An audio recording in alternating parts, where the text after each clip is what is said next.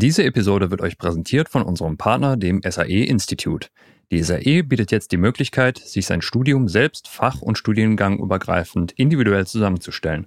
Marc und ich werden uns nach dem Interview aus der Retrospektive gesehen unser zweites Wunsch-SAE-Studium aus verschiedenen Fachbereichen zusammenstellen. Das hätte ich mir schon damals gewünscht. Ja, allerdings, ne? Wobei andererseits war auch damals einfacher, da konntest du sagen so, ich mach was mit Musik und Ton, äh, lass mich mal da in den Audio-Engineer rein, fertig. Ja, man hat ja damals nicht nach links und rechts geschaut, weil man Das einfach dachte so, ja, du, ich werde der ultra krasse Musikproduzent und deshalb gehe ich an die SAE und mache Audio Engineering. Ja, genau. Alles Danach andere merkt man, nicht so präsent bisher, ne? Irgendwann während des Studiums kam dann, glaube ich, ich überlege gerade, kamen Games dann dazu? Film war so ganz am Rande mal und ja, dann gab es irgendwie so im, im Rahmen dieses Basic Media Certificates noch so ein bisschen Webkram und sowas, aber SAE war Audio. welche Ausdrücke du alles noch kennst, welche Ausdrücke du kennst, ist ja grandios. Ich habe das noch irgendwo hier rumliegen, dieses Basic Media Certificate. Ich glaube, das muss ich mir mal einrahmen an die Wand hängen und mich dann ganz toll fühlen. Ich wünsche dir viel Erfolg bei der Suche. Dankeschön.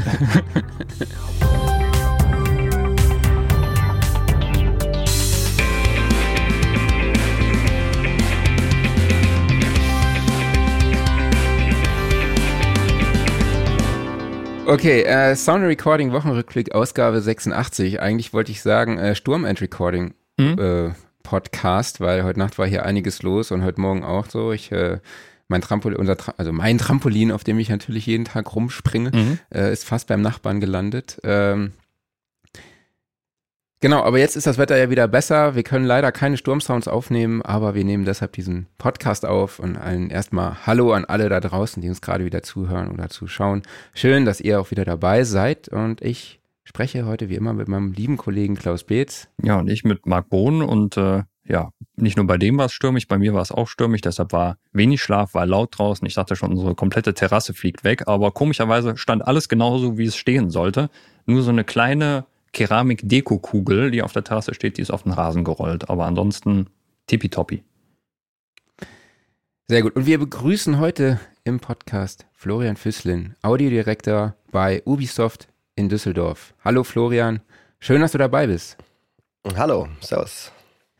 Wir sprechen heute mit dir über das Thema Audioproduktion für Computerspiele, die aufgrund ja vieler Parameter, Objekte und Welten total komplex ist, was mir vorher auch gar nicht bewusst war, bevor wir darüber gesprochen haben, weil äh, jeder, jedes Objekt und jedes, jedes Level, jede Welt, jeder Charakter braucht unterschiedliche Sounds, unterschiedliche Musik für diverse Bewegungen, wie schnell und, und, und. Aber da sprechen wir gleich nochmal drüber.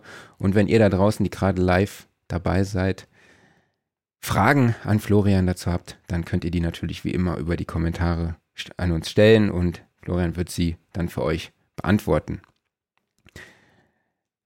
Okay, dann würde ich sagen, legen wir mal los. Äh, Florian, du hast das Diplom an der SAE in Berlin im Bereich Audio Engineering abgeschlossen, hast dann auch mit dem Bachelor begonnen und währenddessen aber auch schon Praktikas unter anderem beim Spielentwickler Crytek gemacht. Was war denn so deine Intention, zur SAE zu gehen, dort Audio Engineering zu studieren?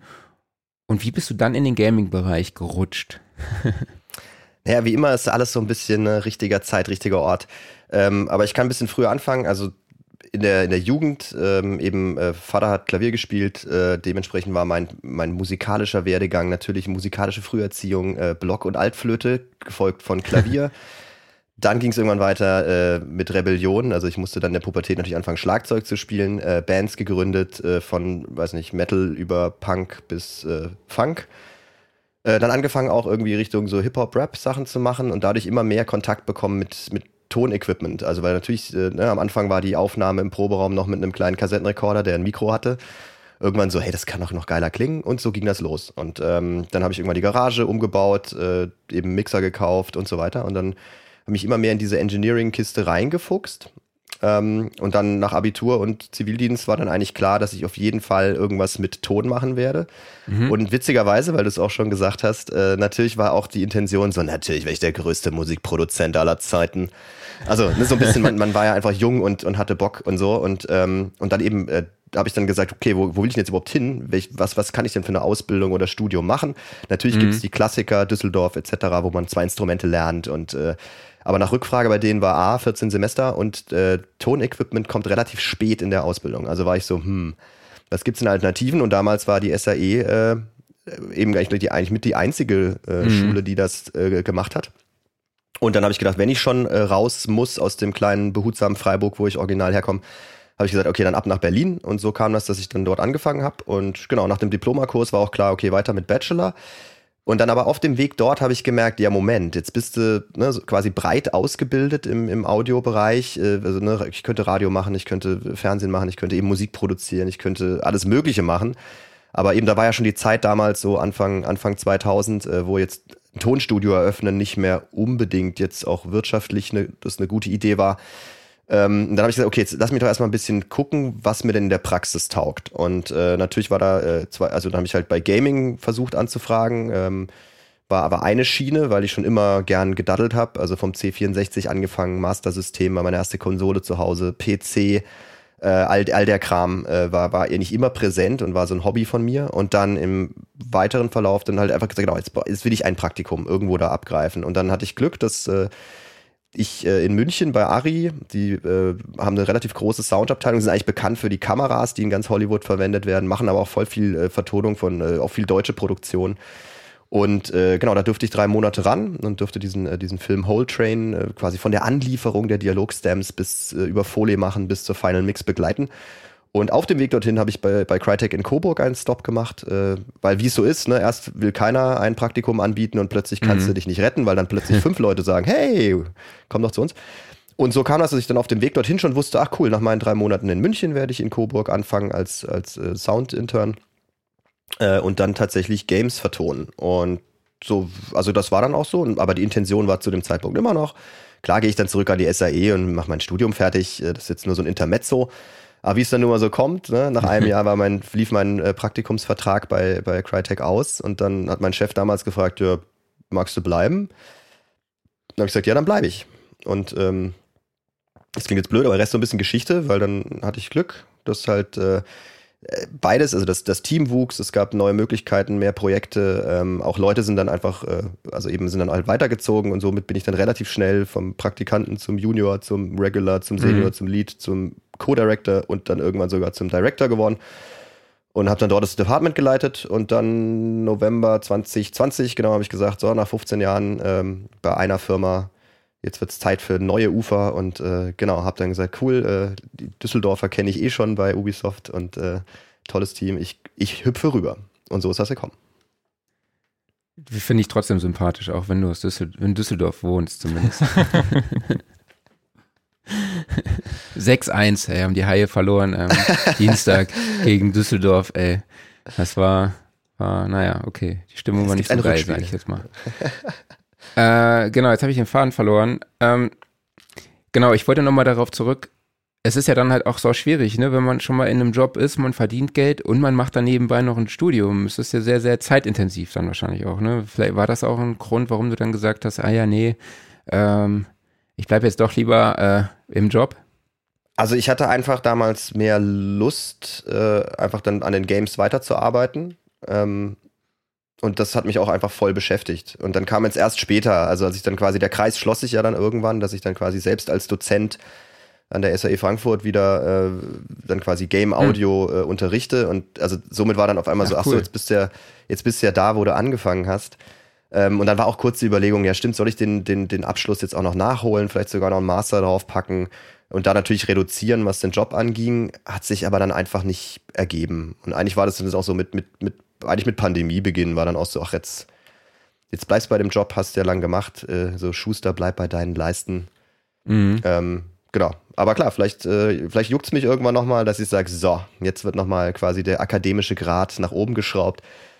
Ist ja immer möglich, ne? Ich meine, auch da ist die SAE ja super, weil sie sagt, hey, stellt euch eben, stellt euch euer Zeug selbst zusammen und äh, bietet mhm. ja verschiedene Möglichkeiten an, mit klein, lang und kurz, äh, Möglichkeiten mit intensiv. Ähm, ist auch so, dass, glaube ich, durch meine Berufserfahrung ein paar Sachen sogar vielleicht angerechnet werden würden und so. Das müsste man dann eruieren. Aber ja, also vielleicht juckt es mich irgendwann nochmal und ich mache so eine Art Sabbatical vom Job, dass ich sage, ich äh, mache gleichzeitig dann die Ausbildung fertig. Vielleicht können wir nochmal kurz auf, das, auf die Praktika eingehen. Wie bist du denn damals da rangegangen, beziehungsweise vorgegangen? Ne? Ich meine, so ein Praktikum bei Crytek kann ich mir jetzt vorstellen, hat man damals, ist einem damals auch nicht so zugeflogen. Oder war da, du hat, obwohl du, ja, das war, obwohl du das war tatsächlich am richtigen, äh, zur, richtig, zur richtigen Zeit am richtigen Ort, was ja dann doch so zusammenkommt. Also mhm. klar war damals die, die Branche nicht so gut sortiert. Also ich meine, heute ist ja wirklich, du gehst auf irgendwie Career-Seiten, alles perfekt vorbereitet, hier bitte Bewerbung online, zack. Äh, ich habe damals wirklich eine blinde Bewerbung an Crytek geschrieben, also einfach an hier, weiß nicht, info at Crytek oder was auch immer dann, oder Recruiting at, also so einfach so, was man halt im Netz fand. An, äh, anschreiben, Deutsch, Englisch, mit meinem äh, damals natürlich relativ blanken Lebenslauf, weil klar mhm. viel Audio gemacht, aber natürlich nichts, wo ich jetzt sagen könnte, hier Projekt toll und hier Projekt toll. Auch da kann man ja sagen, dass er, also jeder SAE-Student heute eigentlich besser aus dem Studium rausfällt, ähm, weil einfach viel mehr auf Projektarbeit Wert gelegt wird und auf, auch, dass man ein Portfolio aufbaut. Ich war damals natürlich, mhm. habe eine Sound-CD dann äh, ab, abgeschickt mit ein paar Hörbeispielen. Ähm, und solche Sachen natürlich auch, aber das war wirklich, also rein, rein mal in den Wald reingerufen. Ich habe auch gedacht, da kommt keine Antwort. Gedacht, okay, also bei denen, ne, ich meine, Far Cry war gerade raus, die waren äh, in aller Munde. Hab gedacht, okay, da sind nur Freaks, so, da komme ich nicht ran, da habe ich das Niveau nicht. Aber siehe an, oh, äh, positive Rückmeldung, dann da vorbei. Und ja, mein Chef war halt so einer, der hat irgendwie gemerkt, naja, ziemlich natürlich neu, äh, aber gute Attitüde und äh, schmeißen wir ihn mal ins Wasser, wird schon schwimmen können. Und das war auch ganz cool, weil, weil das Team, so das Audioteam so klein war, war von Tag eins war ich halt also war nichts mit Kaffee kochen und Kabelrollen, sondern das war so hier, du machst gleich mal das Physiksystem bitte. Äh, okay. Und äh, das hat dann, also war natürlich äh, ja aus dem Nichts, aber glaube ich, hat, war ein guter Start auch, um einfach auch selbst das, äh, dieses Selbstvertrauen zu gewinnen, von wegen so, naja, jetzt kannst schon alles schaffen. Benutz halt all deine, all deine Sachen, die du gelernt hast und halt dein Gehirn und äh, manche Sachen muss man einfach ausprobieren. Ja, ich glaube, das ist auch ein guter Tipp an alle, die da draußen gerade zuhören und vielleicht noch vor der Entscheidung stehen. Ähm, du hast es schon angesprochen, du musstest gar keinen Kaffee kochen und so. Das heißt, du, die haben dich komplett ins äh, kalte Wasser geworfen und ähm, du durftest schon direkt wirklich praktische Sachen auch machen und umsetzen, die danach nachher ins Spiel reingekommen sind. Ja, natürlich. Das war von, von vornherein war klar, okay, wir brauchen, also wir brauchen alle Hände, ne? Weil mhm. genau, ein paar Leute nur und dann war klar, okay, ja, du gehst jetzt raus, machst gleich mal ein paar Aufnahmen, dann wird das geschnitten, hier, hau das rein, äh, wir brauchen noch Dialogaufnahmen. Also eben war viel Engineering natürlich am Anfang, weil das, das war ja mein starker Part. Mhm. Ähm, und das quasi Einbauen von Sounds ins Spiel kam dann sukzessive dazu. Ähm, einfach weil halt, äh, es ist halt Spezialsoftware, die da verwendet wird. Ne? Also also wir haben da immer schon Nuendo gehabt als, als quasi DAW, aber natürlich äh, ging es dann los zu sagen, okay, äh, wir haben hier damals Fmod benutzt äh, und, und halt die Cry-Engine, also das ist die, die hauseigene äh, Spiele-Engine, die Crytek verwendet. Das war natürlich Neuland. Also ein Haufen neuer Buttons, ein Haufen neuer Prozesse, alles musste man natürlich lernen und das dauert auch. Also mhm. da, da gibt es keine, ich komme an und nach zwei Tagen habe ich das drauf. Ähm, aber auch hm. das hat sich ja krass gewandelt, ne? weil die auch da heute die Studis eigentlich schon wirklich aus dem, aus dem Ding rausgehen und halt gewisse Software-Vorkenntnisse einfach haben oder zumindest die Basissachen oder eben ähnlich wie dieser Zertifikatskurs, ne? also dass halt auch mittlerweile die, die sogenannten Audio-Middlewares, also die Spezialsoftware für Game-Audio, dass sie sogar Zertifikate äh, anbieten, dass man dann so Online-Kurse machen kann, hinterher sogar noch sagen kann, hey, ich habe das äh, 101 schon gemacht oder das 201 und das kannst du da auch wieder als Portfolio in die Bewerbung machen und so weiter. Also da hat sich wirklich, es ist unfassbar, was sich da gewandelt hat. Und das ist jetzt natürlich ein bisschen, also ne, fast schon verrückt, aber also als ich Anfang der 2000er war, also DSL zu haben, war cool, aber nix mit hier YouTube und mal schnell so ein How-to und hey, ne, also was da mittlerweile, also wie viel Zeit man verdatteln kann, aber auch gleichzeitig wie viel Informationen da draußen sind, wo du wirklich sagen kannst, hey, wenn ich nicht weiter weiß, muss ich nicht mal das Handbuch lesen, sondern ich gehe mal kurz online und guck mal, da wird sicher irgendein mhm. äh, Crack wird mir kurz erklären, wie ich da den besten Ducking im so und so Bus mache und so. Und das ist super cool. Und warst du denn vorher auch schon Gaming-affin oder war das eigentlich gar nicht so dein Ding? Ja, nee, wie, wie, wie ich gesagt habe, so C64-Konsolen, äh, PC, also ich bin da relativ schnell ähm, auch ins Gaming reingekommen und dann eigentlich, aber genau, hat sich im Studium hat sich das dann so verfestigt, äh, dass ich dann auch halt gesagt habe, ach cool, ich will das, also jetzt was professionalisieren, aber ich habe mich dann auch so einem Clan angeschlossen und ähm, dann eben auch diese ganzen quasi Social-Online-Geschichten viel mehr mitgenommen, natürlich auch mehr Online-Games gezockt. Ähm, und da doch sehr gemerkt, wie, wie spannend auch diese Branche ist von, von der Seite aus, ne? dass man einfach sagen mhm. kann, hey, wie interessant, man trifft sich da online mit, weiß nicht, ne, vom, vom, vom Studi bis zum Banker sind, sind alle sozialen Schichten und Altersgruppen dabei und alle äh, fokussieren sich auf ein Ding. Also es hat mich, hat mich auch sehr fasziniert. Und grundsätzlich ist halt Gaming einfach eine, eine also einfach ein tolles Hobby. Es äh, macht einfach Spaß, immer noch äh, in, in, diese, diese Welten abzutauchen, die, also die sich auch wahnsinnig gewandelt haben. Also wenn man noch denkt, so, ne, Pong, düt, düt, düt, düt, ne, ist auch jetzt nicht so lange her. Ähm, und was wir heute haben, ist ja also krass, ne, wenn du halt irgendwie sich so ein, so ein Monster nimmst, GTA Absolut. oder irgendwas. Also da wurde wirklich so, da ist eine gesamte Spielewelt mit eigenen Regeln und so weiter, wird da aufgemacht. Ähm, ja, also ein, ein sehr interessantes, interaktives Medium was ich, was ich den Platz eigentlich auch in der Mitte der Gesellschaft, würde ich jetzt sagen, mittlerweile äh, total äh, zurecht erarbeitet hat. Klaus, ist das eigentlich, wäre das auch nicht was für dich? Ich meine, du bist Programmierer, du bist Sounddesigner und äh, Zocker-Fan. Ja, rein theoretisch ja, ne? Wobei ich auch von allem nur so ein bisschen bin. Ich bin ja, bin ja kein wirklicher Programmierer. Und beim Sounddesign habe ich mich halt wirklich auf Synth-Patches spezialisiert. Aber klar, ich meine, man könnte natürlich einfach in allen Bereichen einen Schritt weitergehen, das Ganze dann halt zusammenfassen. Und ich meine, gut, mein Audio-Engineer-Background habe ich ja. Von daher wäre das eigentlich was, aber äh, das Problem ist, da aktuell tatsächlich überhaupt die Zeit zu finden, sich da mal die Basics drauf zu schaffen, einfach um einen gewissen Einblick zu bekommen und dann halt mal den nächsten Schritt zu gehen, weil du müsstest du ja wirklich die kompletten Zelte abbrechen und sagen, okay, da fokussiere ich mich jetzt ganz drauf. Mhm. Ja, dieses Part-Time-Ding, ich, also es gibt Leute, die machen das so ein bisschen nebenher, aber es, es stimmt schon, es ist schon eine Sache. Also es ist ein sehr komplexes Thema am Ende. Also man ja. kann da so oben ein bisschen schaben, aber eben, also so wie ich dich einschätze, auch, ich glaube, du bist dann jemand, der hat auch Bock, dann zu sagen, okay, ich will das jetzt verstehen. Ich genau, will, also ich will ja nicht nur irgendwie Sachen kopieren, die andere machen, sondern ich will auch wirklich selber so, hä, wie baue ich diesen Patch? Was aber wirklich, was du da als Grundvoraussetzung mitbringst, ist so, dass die modernen Spiele-Engines, also ich meine, die, die großbekannten draußen sind ja wirklich äh, Unity, äh, Unreal Engine und natürlich, also ich meine, CryEngine ist auch äh, for free, also sind alle genau, eh alles for free downloadbar, alles for free ausprobierbar, ne? Also Worst Case muss man, glaube ich, eine E-Mail-Adresse angeben. Erst wenn es ins Kommerzialisieren geht, dann gibt es dann Preismodelle, die greifen. Aber also auch da die, die Hürde, um überhaupt erstmal was auszuprobieren, ist ja minimal geworden. Die haben Tutorial-Videos noch und nöcher. Bau dir dein eigenes Game, kannst du nachbauen, äh, kriegst dann alles schon ne, mitgebracht, also alle Art-Assets, alle Sachen. Total cool. Nee, aber was ich raus will, ist, ähm, die, die modernen Game-Engines sind eigentlich, wenn man so will, alles so, so Patch-Dinger. Also du hast die Programmierung, die ja eigentlich immer if-else, also wenn ich etwas tue, dann mache das, ist mittlerweile alles quasi als Grafik. Das heißt, du hast überall so Container und die werden verbunden mit Pfeilen und was man ja kennt von Reaktor oder anderen äh, oder eben oder Synth-Patches, mhm, genau. wo du sagst, ich möchte das zusammen. Und das hat sich total äh, durchgesetzt, weil es halt so eine intuitive Art zu arbeiten ist. Ob das dann ja, ob das dann am Ende perform performant ist, ne? also ob das mhm. dann quasi auch auf einer Nintendo Switch läuft oder nicht doch dann vielleicht ein Programmierer das irgendwann mal in, in Programmcode umwandelt, weil es einfach schneller gerechnet wird. Äh, das ist dann so ein Optimierschritt, aber zum Ausprobieren, zum mal selber was bauen, das läuft genau so. Das heißt, dein, dein Programmier-Background äh, hilft dir da auf jeden Fall weiter, um halt komplexe Systeme zu verstehen. Okay, kommen wir zu deiner Tätigkeit bei Ubisoft. Ähm, du bist Audio Director. Wie sieht denn dein Aufgabengebiet aus? Wie kann man sich so dein Daily Business auch vorstellen? Ja, ich bin die Nummer eins in der Kaffeemaschine. Nein, Gott, also ähm, Director ist immer, also ist, ist, immer so die Frage, so, hey, Director, also dann denkt man immer so an Managing Director und irgendwie so, was, der macht alles. Ähm, also in der Spieleproduktion hast du eigentlich auf der höchsten Ebene sozusagen die, die, die Director-Ebene. Und es ist sowas wie, im Prinzip kann man sagen, so, die sind die Visionshalter.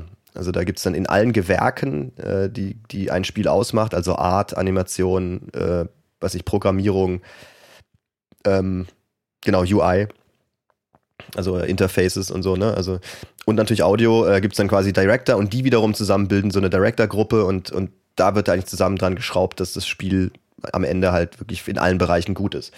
Und dementsprechend ist mein Job quasi, also ich bin so ein Visionshalter, also das heißt, ich, ich, ich führe dann in dieser Rolle eine, eine Gruppe von Audioleuten, äh, also meistens noch ein Projektmanager dabei, meistens noch ein Audio-Lead, also jemand, der sich dann wirklich sehr detailliert auch mit allen äh, Sachen im Projekt auskennt.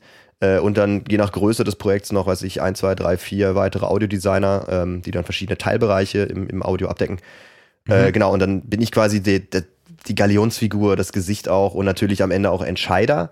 Ähm, nur halte ich natürlich einfach generell, ich finde, so eine Vision stellt man natürlich auf, aber die entwickelt sich auch eben im Zusammenspiel mit anderen. Und äh, am Ende ist es so meine Aufgabe, einfach zu sagen, hey, sind wir im Plan, also es ist auch viel Management, ne? also viel mhm. Produktion, dass man auch sagt, okay, das muss bis dahin fertig werden, wir priorisieren das jetzt höher, das macht mehr Sinn. Ähm, dann bin ich Ideengeber auch, dass ich halt sage, hey, nach meiner Erfahrung so am besten, glaube ich. Lass uns erstmal die Richtung gehen, aber klar bin ich genauso auch offen, wenn dann andere sagen, hey, pass auf, ich habe was gebaut, voll cool, wollen wir das nicht so machen, dass ich sage, ey, das ist super Idee. Ne? Also mhm. so eine, die Idee ist eine relativ flache Hierarchie, aber natürlich am Ende doch jemanden zu haben, der entscheidet, wenn's, wenn die Frage ist blau oder rot. Kannst du schon vielleicht ein paar Spiele nennen, an denen du mitgearbeitet hast? Also bei, bei Ubisoft jetzt äh, tatsächlich noch nicht, weil die noch in Produktion sind. Mhm. Ähm, aber bei Crytek habe ich, also eben angefangen habe ich damals mit, mit der Crisis-Serie, also als es gerade losging. Äh, eben habe ich an, mein, mein, Praktikum angefangen und dann war es wirklich Crisis 1, 2, 3. Ähm, dann kam so ein Actionspiel, Rise, Son of Rome. Ähm, viel, viel blutige Melonen ge, ge, ge gesplattert. äh, und dann kam eben Geil. viel äh, Virtual Reality dazu. Also das, äh, genau, da kam ja gerade die Oculus äh, Rift kam dann gerade auf. Dann haben wir irgendwie das äh, The Climb heißt, das war so ein Kletterspiel gemacht. Und auch eins Robinson The Journey mit, äh, was wieder mehr storylastig war. Das sind so die großen Dinger. Und da habt ihr wirklich dann Melonen aufgenommen oder wie war das? Naja, also wir, wir arbeiten im Prinzip schon ähnlich wie im Film auch. Also wenn es geht, nimmst du das Mikrofon und versuchst die Quelle, die du als Sound nehmen willst, auch wirklich aufzunehmen. Mhm. Äh, bei manchen Sachen geht das natürlich nicht. Äh, also eben jetzt gerade auch Deutschland, äh, fahr mal den Panzer auf den Hof und schieß ihn mal. Ich glaube, das wird, könnte Probleme mit den Nachbarn geben. Aber an sich, äh, klar, versuchen wir es klassisch immer zu machen. Oft geht das nicht. Ähm, und dann greifen wir natürlich auch auf Bibliotheken zurück. Ne? Mhm. Also es gibt ja äh, tolle, tolle Sachen. Also hier Tonsturm, äh, ehemaliger Kommilitone auch von der SAE, die machen also immer so Sound Packages. Boom Library ist ja genau mittlerweile weltweit bekannt.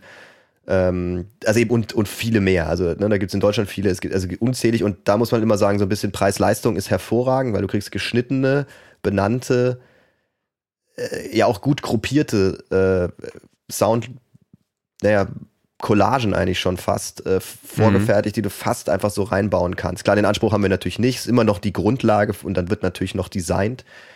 Ähm, aber gerade wenn ich jetzt, weiß ich, ein kleineres äh, Projekt machen würde oder Budget wirklich sehr schmal wäre, wäre das immer eine Option.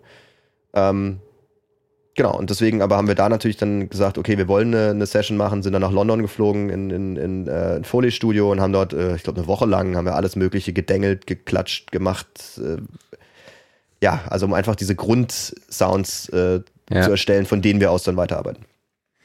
Kommst du denn heute dann auch noch mit der Aufnahme von Musik oder von Sounds in Berührung oder machst du eigentlich nur noch so eine Art Managing? Also jetzt richtig selbst das Mikro in die Hand nehmen ist tatsächlich ganz selten, einfach weil ne, mein Tag halt ausgefüllt ist, auch mit viel Koordinieren und Meetings und so Sachen. Ähm, aber klar, wir haben, wir haben im Team haben wir äh, Foley-Experten, also die nichts anderes machen, außer wirklich äh, eigene Foley-Artists, die das aufnehmen. Äh, mhm. und natürlich könnt, könnte ich da jederzeit mit selber den Brokkoli brechen.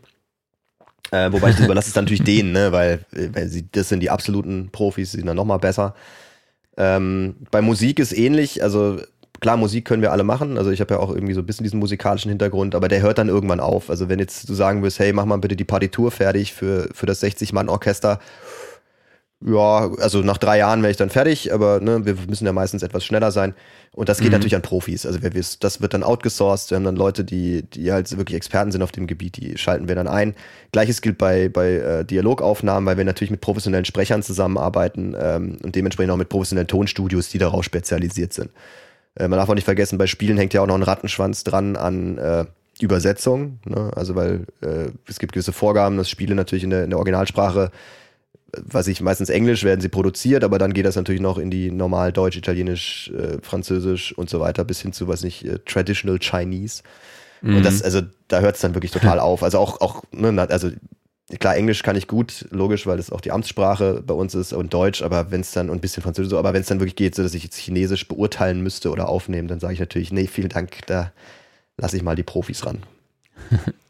Okay, wenn wir jetzt zum Thema kommen, also Audioproduktion für Games, ähm, wir haben im Vorgespräch gemerkt, dass das sehr, sehr komplex ist, äh, weil es halt einfach so, so viele einzelne Bereiche und Objekte gibt, äh, für die es einfach Sounds braucht oder Musik.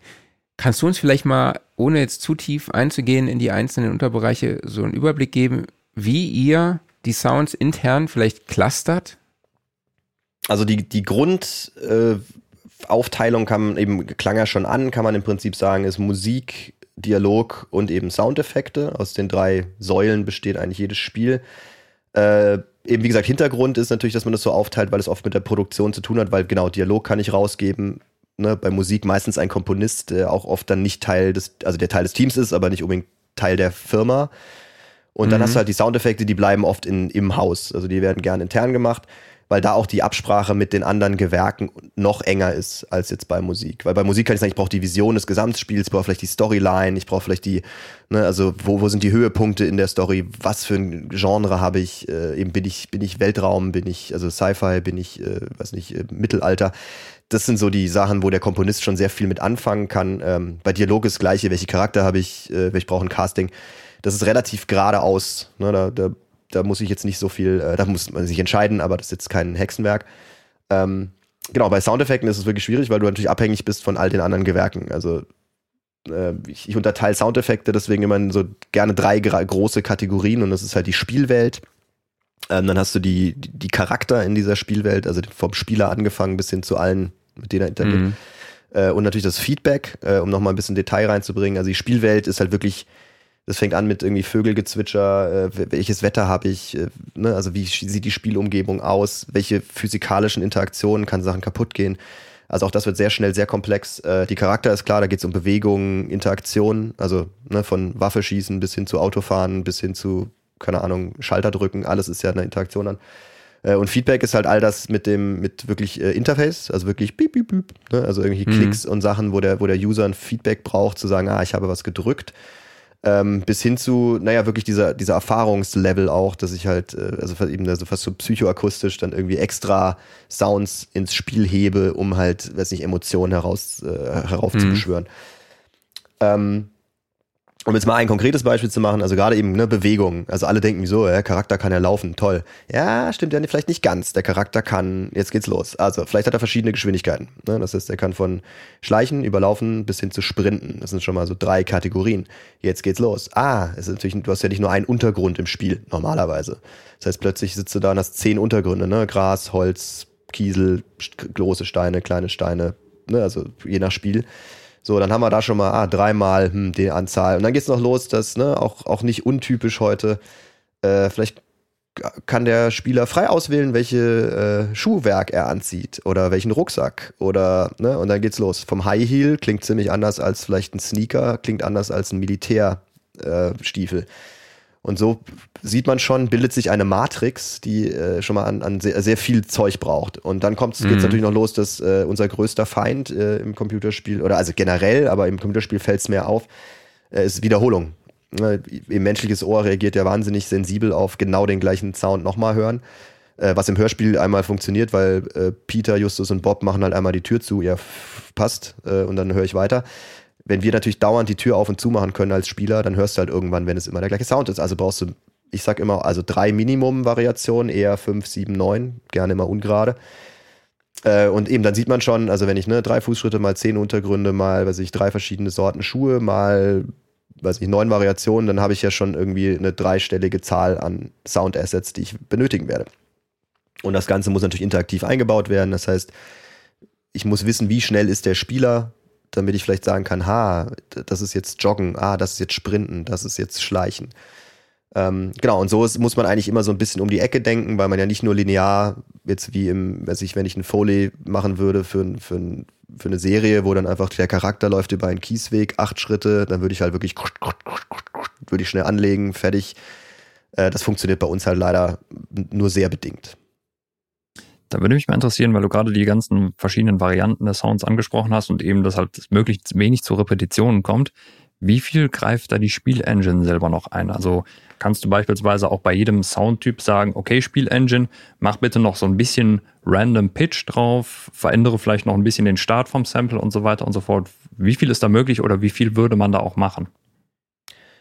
Genau, das ist, das ist das, was, wo dann die Spezialsoftware, also gerade diese Audio-Middlewares, wie sie genannt werden, äh, also gibt es zwei, zwei große, eben von Audio Kinetic äh, Wise und äh, von Firelight Technology Fmod.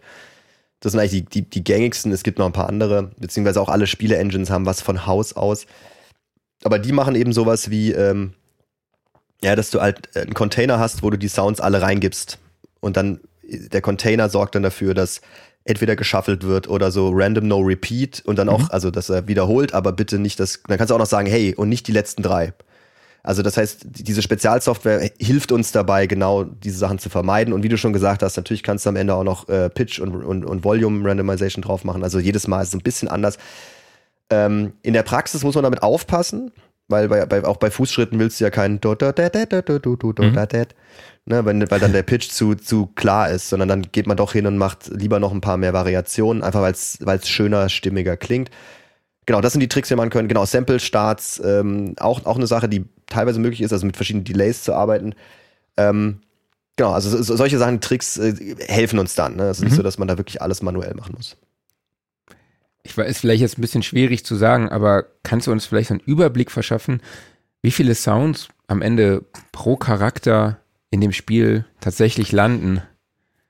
also äh, ganz genau weiß ich jetzt nicht mehr, aber wenn du jetzt, weiß ich, so ein, so ein, so ein AAA-Titel hast, weiß ich, wie, wie, wie sie so ein Crisis-Titel, also dass man 20.000 Einzelassets hat äh, an Soundeffekten, die dann natürlich gruppiert werden, ne? also dann wiederum bilden also die ganzen Fußschritte mhm. und das wird dann wiederum ja, gepackaged. Also es, es sind dann in, nicht so viele sogenannte Events, die im Spiel sind, also weil am Ende dann vielleicht aus dem aus der Spiele-Engine immer noch kommt, hey Spieler Fußschritt, Spieler also Spiele Spieler Fußschritt, Ne? Und das wird dann nur geschickt und dann weiß am Ende die Middleware weiß da genau, ah, bin ich der Spieler, bin ich ein anderer Spieler, bin ich. Also ein paar, ein paar Sachen werden dann quasi vom, von der Audio-Middleware noch übernommen, das rauszufinden. Aber ja, also 20.000 Grundassets ist nicht, ist nicht wenig. Gleiches gilt für Dialog, können auch ganz schnell eben mal 10.000 äh, ja, 10.000 Lines werden ne, an, an die mhm. Story. Und natürlich hat man all, all diese, diese, also gerade wenn es jetzt irgendwas ist mit äh, Shooter oder so, das ist ja noch oft die, die künstliche Intelligenz, die dann auch irgendwie äh, äh, noch irgendwelche Onomatopia macht. ähm, da sind dann auch gerne nochmal gleich 30.000 am Start. Und das dann in, weiß nicht, sieben Sprachen übersetzt oder vielleicht auch mehr. Also man, man hat am Ende dann schon durchaus eine ziemliche Menge an, an Assets, mit denen man arbeitet. Und das ist natürlich auch ein Platzding. Also klar, die, die, die Source-Dinger mhm. sind in der Regel, äh, also sind meistens 48, 16 oder also 48 Kilohertz, 16 Bit oder halt sogar, also oder 24 Bit in 96 oder es kommt darauf an, wie hoch man anfangen will. Ähm, am Ende wird es natürlich dann auch von der Audio-Middleware runterkomprimiert, um äh, Speicherplatz zu sparen. Mhm. Ähm, aber klar, die ganzen Grundassets äh, zu halten, ja, braucht auf jeden Fall ein bisschen Speicherplatz. Wenn wir jetzt beim Charakter bleiben, vor allen Dingen bei äh, unterschiedlichem Schuhwerk, also Schritten, ist das was, was ihr dann halt auch sagt, okay, das nehmen wir speziell auf, angepasst an das Spiel, weil wir da diesen gewissen Vibe erzeugen wollen? Oder ist das, wo du wo ihr sagt, ah, da gucken wir vielleicht mal doch in der Library nach, ob wir da was Passendes finden? Also da auch ein bisschen gleiches, gleiches Spiel. Nach Möglichkeit wirklich wird, wird alles aufgenommen, aber auch klar, äh, auch die Zeit des Foley Artists ist natürlich am mhm. besten benutzt jetzt mit Sachen, die, also eben, wenn es schon eine Library gibt, die das hervorragend liefert, dann ist das natürlich eine gute Grundvoraussetzung. Was wir gerne machen, ist sozusagen diese, diese Signatur, ähm, also jedes Spiel hat so eine gewisse Signatur. Ich meine, also jeder ne, der, es gibt ja so viele äh, Beispiele, was ich bei Metal Gear Solid, wenn der Spieler entdeckt wird, hat man mhm. dieses Brum. Ja. Ne, also das ist ja hängen mhm. geblieben. Mhm. Oder, oder bei der Crisis-Serie hast du halt diesen, diesen Kampfpanzeranzug, der natürlich irgendwie und dann irgendwie so Maximum Armor. Und das sind halt so Sachen, wo man halt sagt, ah, okay, das bleibt hängen. Das ist so ein Signatursound, wo man sofort weiß, ah, das ist das Spiel. Und ähm, am Anfang gucken wir so ein bisschen, was ist denn eigentlich der, der, was ist denn das Beste, was dieses Spiel hergibt, was, ähm, mhm. wo können wir wirklich auch, eine, auch einen Unterschied machen. Und da geht dann eigentlich am meisten Designzeit rein. Wenn ich jetzt dann irgendwie noch, noch einen Windsound in, in der, in der Ambience brauche, weiß jetzt nicht, ob ich da extra nochmal einen, einen Fieldtrip buchen würde, irgendwo in die Alpen auf irgendeinen einsamen Pass, um dann zu sagen, mhm. uh, weil da sind einfach ja, ist die Qualität und das, was draußen als Library rumgeht, schneller, einfacher und einfach auch toll. Also da, das würde ich dann nicht machen. Aber eben genau, diese Signatur äh, kann ich immer nur empfehlen, auch, auch bei kleinen Indie-Games. Sucht euch so ein paar Sachen raus, wo man sagt, hier der Jump-Sound äh, bei Mario, ne? die haben ja damals auch tatsächlich auch ein Sample genommen dafür. Ah, und Klaus hat das Ding nachgebaut. Jawohl. Im Sounddesign-Tutorial findet ihr auf unserem YouTube-Channel. Ähm, ja, wo wir gerade schon bei der Welt waren, lass uns doch da mal bleiben. Ähm, du hast die Ambience schon angesprochen, äh, wir haben schon über Wetter und Co. hast du auch schon erwähnt. Was würdest du sagen, ist denn an der Ambience des Levels, aber ich wurde gestern Abend äh, noch belehrt. ich musste dann im Beschreibungstext Gebiet schreiben, äh, weil bei mir heißt das immer noch so Level. Ich kenne das nur vom Super Mario, Level 1 bis 9 oder Ja. so, keine Ahnung. Und ähm, genau, dann hat der nette Kollege mich da nochmal darauf hingewiesen, dass das veraltet ist, dieser Ausdruck. Aber was würdest du sagen, ist denn die größte Herausforderung bei der Klanggestaltung von solch einem Gebiet? Also erstmal muss man natürlich äh, auch jetzt wieder nicht, ne, man denkt ja nicht linear, ich habe eine Szene, die abläuft Mhm. und dann habe ich einfach nur und dann ist schön. Sondern ähm, wir müssen ja immer in Quellen denken, ne? Also weil da ist der Baum, ah, da sitzt der Vogel drin. Oder da kommt das Knacken des Baumes her. Oder da ist der Sumpf. Ah, okay, dann muss natürlich das Blubbern vom Sumpf muss natürlich da herkommen. Das heißt, wir, wir bauen ja unsere Soundquellen oder das Klangerlebnis im Spiel baut sich ja bereits aus einzelnen Quellen, die um den Spieler auch wirklich platziert sind, auf. Also es ist ja selten so, dass wirklich das nur so ein Ding ist, was mit dem Spieler fährt, sondern wir versuchen ja eigentlich alles in 3D ähm, abzubilden, beziehungsweise wirklich in der, in der Umgebung. Mhm. Und ähm, dann kommt natürlich drauf an, dann hast du, genau, dann hast du wieder Rückfragen beim, beim, beim Spieldesign auch. Okay, haben wir einen Tag- und Nachtwechsel? Äh, was ja bedeutet, oh Mist, äh, am Morgen klingt ja Sachen anders als am Abend. Äh, genau, dann ist die nächste Frage, was ist mit Wetter? Haben wir irgendwie Nebel, haben wir Regen? Äh, genau, also wie, wie weit ist da die äh, Palette? Ähm, dann natürlich auch sowas wie, genau, auch wieder die, der Untergrund, ne? Haben wir Grasflächen, haben wir äh, kurz geschorenes Gras, hohes Gras, äh, Buschfelder. Also man muss sich da sehr genau eigentlich mit auseinandersetzen, was da ist. Und dann fängt man an, äh, genau, fängt man an auch, äh, das dann halt wirklich zu vertonen. Also genau, weil ein Projekt habe ich total vergessen zu erwähnen, das ist äh, Hand Showdown, ist auch äh, also eben immer noch draußen. Das war das letzte, an dem ich gearbeitet habe, auch äh, bei, bei Crytek vor dem Wechsel. Und ähm, genau, das, das lebt sehr eben von dem, wir nennen es immer das nicht, nicht Faken von Audio, sondern wirklich sehr konkret. Also alles, was im Spiel hörbar ist, hat tatsächlich auch eine richtige Quelle. Mhm. Also ich glaube, die einzigen Sachen, die keine wirkliche Quelle haben, sind so ganz distante Vögel irgendwo. Also so, so, also, also was aber so nicht, äh, aber alles andere hat wirklich absolut, also wenn irgendwo du Krähen hörst, ja, da sitzen Krähen. Und wenn irgendwo äh, eine Tür klappert, dann klappert da wirklich eine Tür. Und das wird das Soundscape und ist natürlich super positioniert, ne? Und dann, wenn du dich drehst, kannst du auch genau hören, wo, wo kommt das her. Ähm, genau, gleiches gilt natürlich für die Gegner und äh, all die Action, die dann passiert. Also binaural und 3D-Audio ist vor allem in der Welt dann schon auch, spielt da eine Rolle und ist auch schon ein Riesenthema im Gaming. Sch- Schon länger, ja, genau. Also das ist so der, also es hat eigentlich eine Renaissance äh, bekommen, als dann die äh, quasi die, die Virtual Reality Brillen rauskamen. Warum? Na, endlich wussten wir wieder genau, wo, wo die Kopfposition anhand des Headsets ne, zum, zur Spielwelt Mhm. ist. Davor war es ja quasi eine Scheibe, äh, die wir abbilden konnten anhand der äh, Rotation, aber natürlich wussten wir nicht genau die Kopfneigung, all das war nicht möglich, weil wir nicht, ne, konnten wir nicht tracken. Jetzt plötzlich hatten wir die Sensoren und die Kamera und konnten sagen, hey, jetzt kannst du genau das abbilden. Und somit äh, sind dann Plugins wieder auf den äh, Markt gekommen, dieses, äh, diese, diese äh, HRTF so, sozusagen, also deine, deine Abschattungseffekte am Ohr und Mhm. dein Gehörgang, also all die, die, die, äh, die akustischen Sachen, äh, naja, zumindest mal modelliert. Äh, und das ist jetzt über die Jahre auch immer besser geworden. Es ist jetzt noch nicht ganz custom, weil hier wirklich jedes Ohr ja anders ist, aber ich würde sagen, Mhm. es ist auf einem Level, dass du wirklich eine sehr, sehr, sehr detaillierte Ortung hast und gerade auch was die Höhe angeht. Weil davor war es wirklich eine flache Scheibe. Jetzt kannst du wirklich auch sagen, ah, der Sound kommt von da oben. Und das sorgt natürlich äh, für, für sehr viel mehr ja, Immersionen oder dass du halt wirklich in diese Spielwelt eintauchen kannst. Okay, ist vielleicht eine blöde Frage, ich weiß es nicht, aber wisst ihr, wie viele Leute mit Kopfhörer zocken oder gibt es überhaupt Leute, die noch ohne Kopfhörer zocken? Also es, es gibt Umfragen dazu natürlich immer, was habe ich für ein System. Mhm. Ähm, also ich würde sagen, der Kopfhörer ist, es kommt aufs Genre an. Also wenn ich jetzt, weiß nicht, wenn ich jetzt ein Jump'n'Run-Spiel habe oder so, oder äh, also ne, so eine Super Mario, naja, wo wird das gezockt? Wahrscheinlich am, am Handheld, vielleicht dann mit, mit, mit ne, kleinen Kopfhörern. Ähm, wenn ich jetzt irgendwie, weiß ich, ich habe ein Rennspiel, ja, wird vielleicht auch, auch mit Boxen gespielt. Ähm, also wir haben keine genauen Prozentzahlen. Ich glaube aber schon, dass gerade jetzt nochmal im, im kompetitiven Bereich, im, ähm, im, ja, so, oder auch in diesen Sachen, die eine hohe Dynamik haben, Shooter äh, gehören ja unter anderem dazu, äh, wird viel mit Kopfhörer gespielt, äh, einfach aus Kommunikation oder mit dem Headset einfach auch viel kommuniziert wird. Ne? Also man hat dann meistens ja Discord noch oder Teamspeak oder, ne, oder auch die internen Spiele, wo halt das Soziale noch im Mittelpunkt ist und da wird natürlich, äh, ist es ist unabdingbar eigentlich, dass ich da mit dem Kopfhörer spiele. Aber man darf nicht vergessen, dass, also die jetzt hier in Europa oder auch in Deutschland jetzt nicht so weit, aber der, der, der, naja, Mediaraum, ne, das Heimkino, mhm. ist in anderen Ländern durchaus weit, deutlich weiter verbreitet und die Leute haben da eine Surround-Anlage drin und einen großen Fernseher und da steht dann halt die Konsole und darüber wird dann gedaddelt. Deswegen müssen wir auch immer wirklich für alle Sachen mischen. Also klar, ne, also die, gerade dieses Binaurale geht natürlich eigentlich nur wirklich unterm Kopfhörer.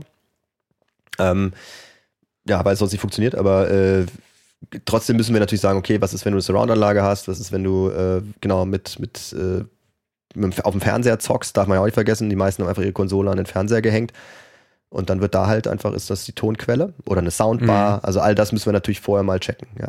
Aber in der Produktion werden, also wird oft der Kopfhörer natürlich zu Rande genommen oder, ähm, oder auch, also ja, es ist auf jeden Fall eine, eine gute Referenz immer. Also gibt es verschiedene Formate, auf, de, auf die ihr mischt und abstimmt. Also gibt's also auf Kopfhörer Stereo und gibt es vielleicht irgendwie noch ein Dolby Dolby Atmos oder sowas? Ja, genau. Also auch, auch Dolby Atmos ist äh, jetzt auch, auch im Kommen. Also äh, je nachdem, äh, ne? also die Kinos haben ja angefangen, das jetzt auch zu nutzen und im Gaming ist genau, also die, die wollen da auch weitermachen. Ähm, ist auch, also auch eine super Spielerfahrung. Ähm, mhm. Und da gibt es ja auch Dolby Atmos für Headphones. Also das, das genau. Schöne ist auch da wieder, dass uns die Audio-Middlewares sehr entgegenkommen.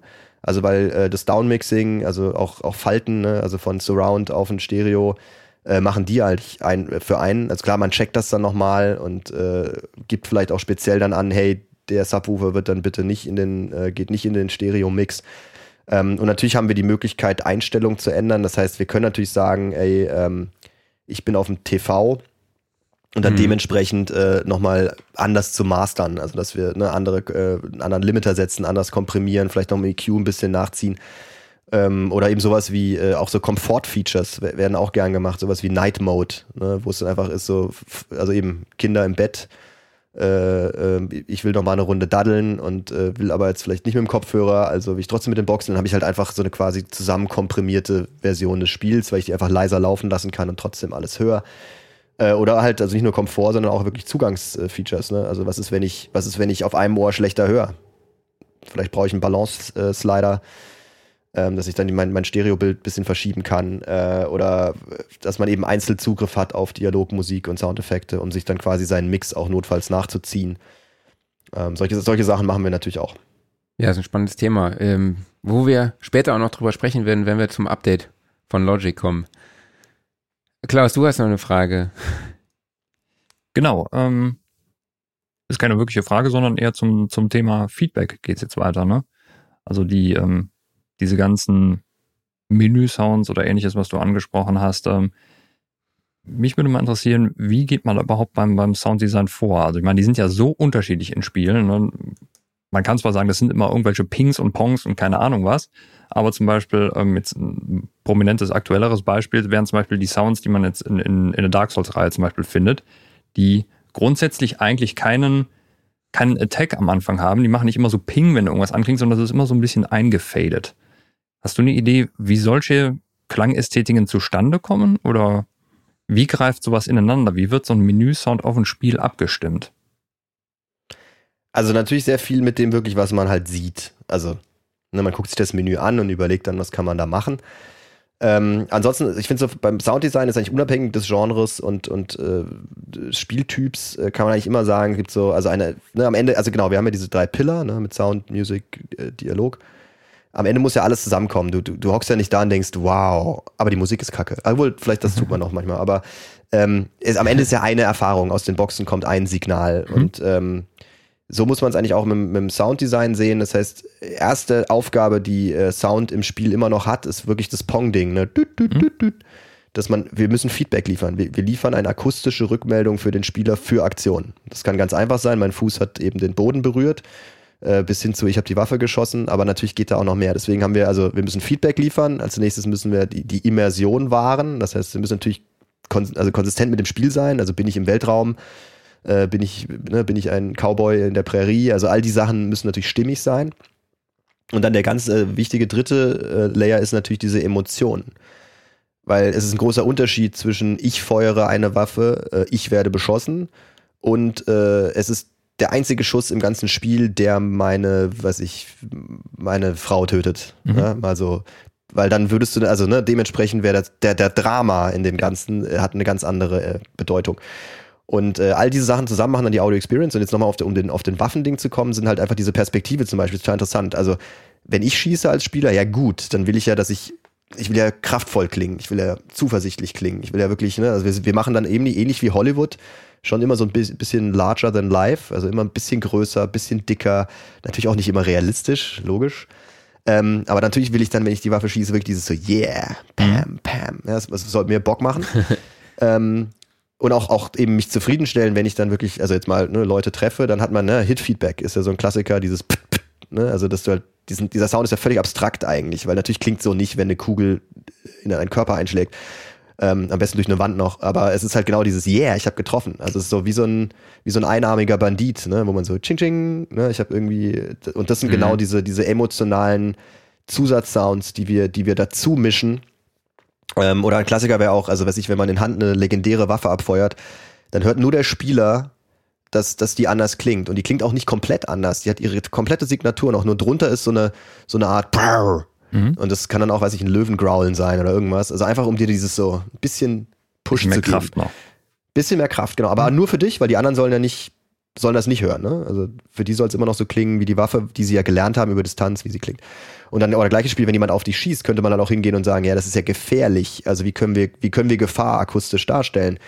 Vielleicht kommt da genau so ein Wah, Wah noch dazu, ja, was mit dem Schuss jetzt erstmal nichts zu tun hat, aber dir halt nochmal dieses Gefühl gibt, oh, da fliegen jetzt Kugeln auf mich zu. Ja? Oder auch, das natürlich auch Mix ist eine große Sache. Wie laut mache ich die ganzen Sounds, die dann da durchkommen. Ja? Also das ist auch alles, äh, und das ist eben, da geht es da richtig in die naja, Psychoakustik rein oder halt auch, also oder auch wie, wie im Film, ne, wo erst der Bass kommt, ne, wo, wo der Stuhl schon wackelt und du weißt, oh oh, gleich kommt das Alien-Raumschiff mhm. oder ne, gleich passiert was. Und das ist echt cool. Also da können wir wirklich total äh, scheinen, aber natürlich eben der Reihe nach ne, Feedback, es muss stimmig sein zum Spiel und dann in der in der Idealfall können wir quasi noch diesen diesen Zucker oben drauf streuen, der der dann das Ganze zu diesem emotionalen Moment macht. Und dann haben wir auch das äh, dann haben wir die Signatur auch. Dann ist das das dass ein Spiel auch wirklich so eine Signatur klingt, weil dann hörst du das wirklich und sagst, ah ja klar, ist Hand, höre ich sofort. Ich fand das immer interessant, also gerade bei ähm, bei vielen alten Spielen fand ich ähm, hat man so ein bisschen auch die Qualität des Sounddesigns, ging es wahrscheinlich nur mir persönlich so an der Qualität der Explosionen erkannt. Weil ich fand, du hörtest ganz oft dieselben Explosionen in vielen Spielen drin. Klar, das ist wahrscheinlich auch mit am aufwendigsten überhaupt aufzunehmen und dafür zu sorgen, dass es gut klingt, aber einfach so dieses, keine Ahnung, ich habe im Spiel jetzt gerade ein Haus in die Luft gejagt. Ähm, wenn das so richtig ballert, dann gibt das eine unglaubliche Befriedigung, einfach weil halt, das ist wie so ein, so ein Salutschuss und so ein, so ein Abschluss halt. Äh, du hast gerade was, ja, Tolles in Anführungszeichen geschafft, ne? Äh, und wenn das so richtig rumst, dann, ähm, ja, dann, dann hat das einfach so gezeigt, so, okay, cool. Abgeschlossen. Genau, es, es, es, ist die Belohnung. Ne? Genau. Ich meine, ein Spiel ist ja auch, also spielt ja auch mit dem, mit, mit diesem Belohnungssystem in der Regel. Äh, also eben hast du einen, einen Game Loop erfolgreich abgeschlossen, dann ne, passiert irgendwas. Du kriegst mhm. das Feedback und in dem Fall, du hast die Mission erledigt, cool.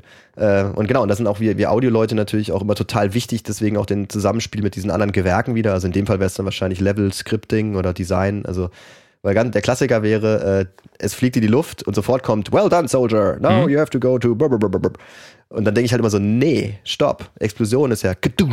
ja. Und dann Erstmal, nee, genau, erstmal die Pause vor dem Bumm, ne, ganz mhm. wichtig, leise, dann laut.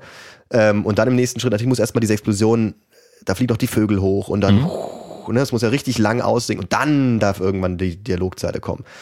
Und da sind wir auch super Experten drin, äh, den Leuten das zu zeigen, weil natürlich nach Logik-Scripting ist wirklich so, Mission geschafft, Dialog spielt. Mhm. Aber da kommt dann wieder mhm. quasi der, der, der, der Soundi raus oder, ne, oder, wie, oder generell. Ich meine, das, wir haben einfach ein besseres äh, Gefühl für Timing. Wie oft kommt es vor, dass man sagt, okay, äh, es ist noch nicht groß genug und wie oft kommt es vor, dass man sagt, es ist zu groß? Also ich würde sagen, glaube ich, groß genug. Es, es kommt aufs Genre an. Ne? Ich meine, wenn ich irgendwo was so ein episches Shooter-Erlebnis habe, dann geht es natürlich eigentlich immer um ne, so groß wie möglich.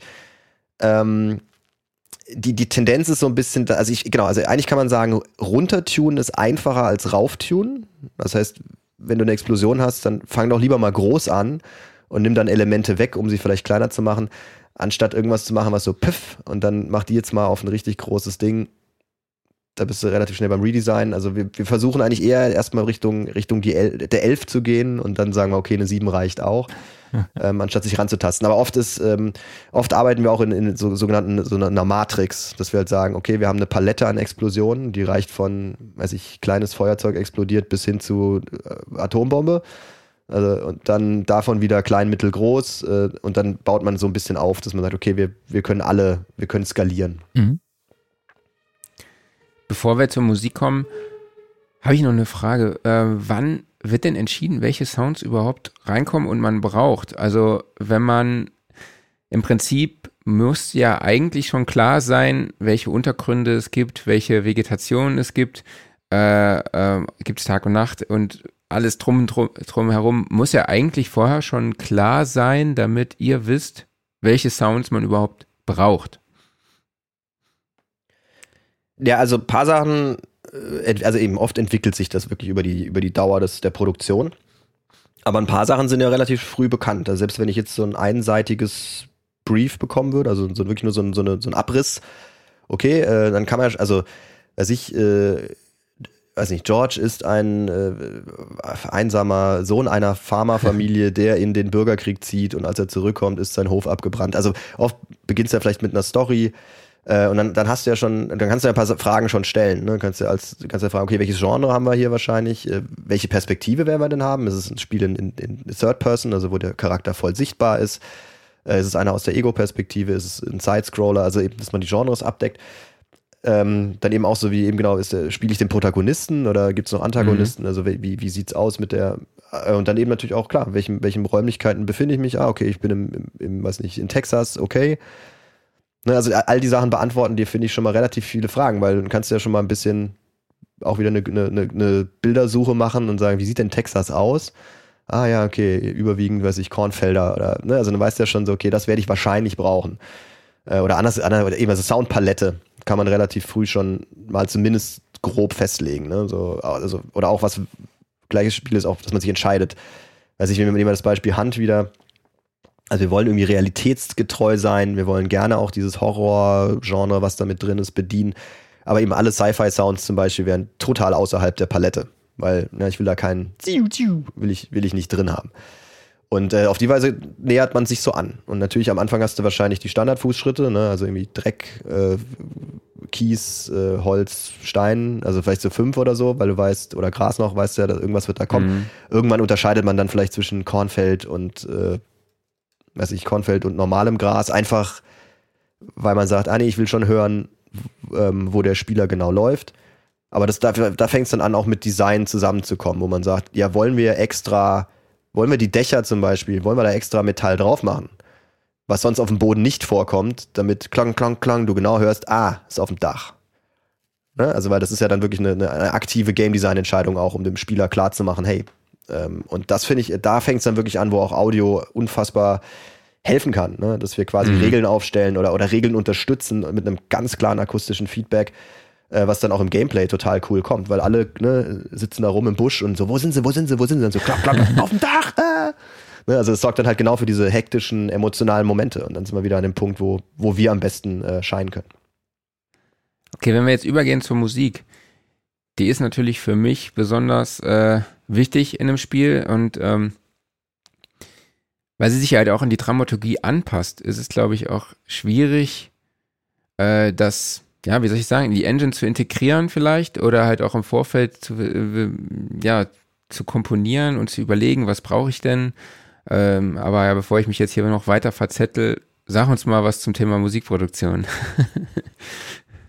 also läuft im Prinzip ähnlich, naja, läuft, also läuft im Prinzip so ab, dass man natürlich auch ganz früh schon überlegt, okay, was könnte denn passen? Auch da, was ist denn die Palette an Musik, die überhaupt da ist? Also brauche ich ein großes Orchester, äh, wird es eher Electronic, äh, brauche ich, brauch ich vielleicht einfach nur, nur ein Trio, ähm, habe ich vielleicht eine Story, die, wo, wo eine ganz, ne, so ein Solo-Instrument vielleicht einfach schon taugt. Also auch da wieder Sourcing, dass man ein bisschen überlegt, okay, in welche Richtung könnte es gehen.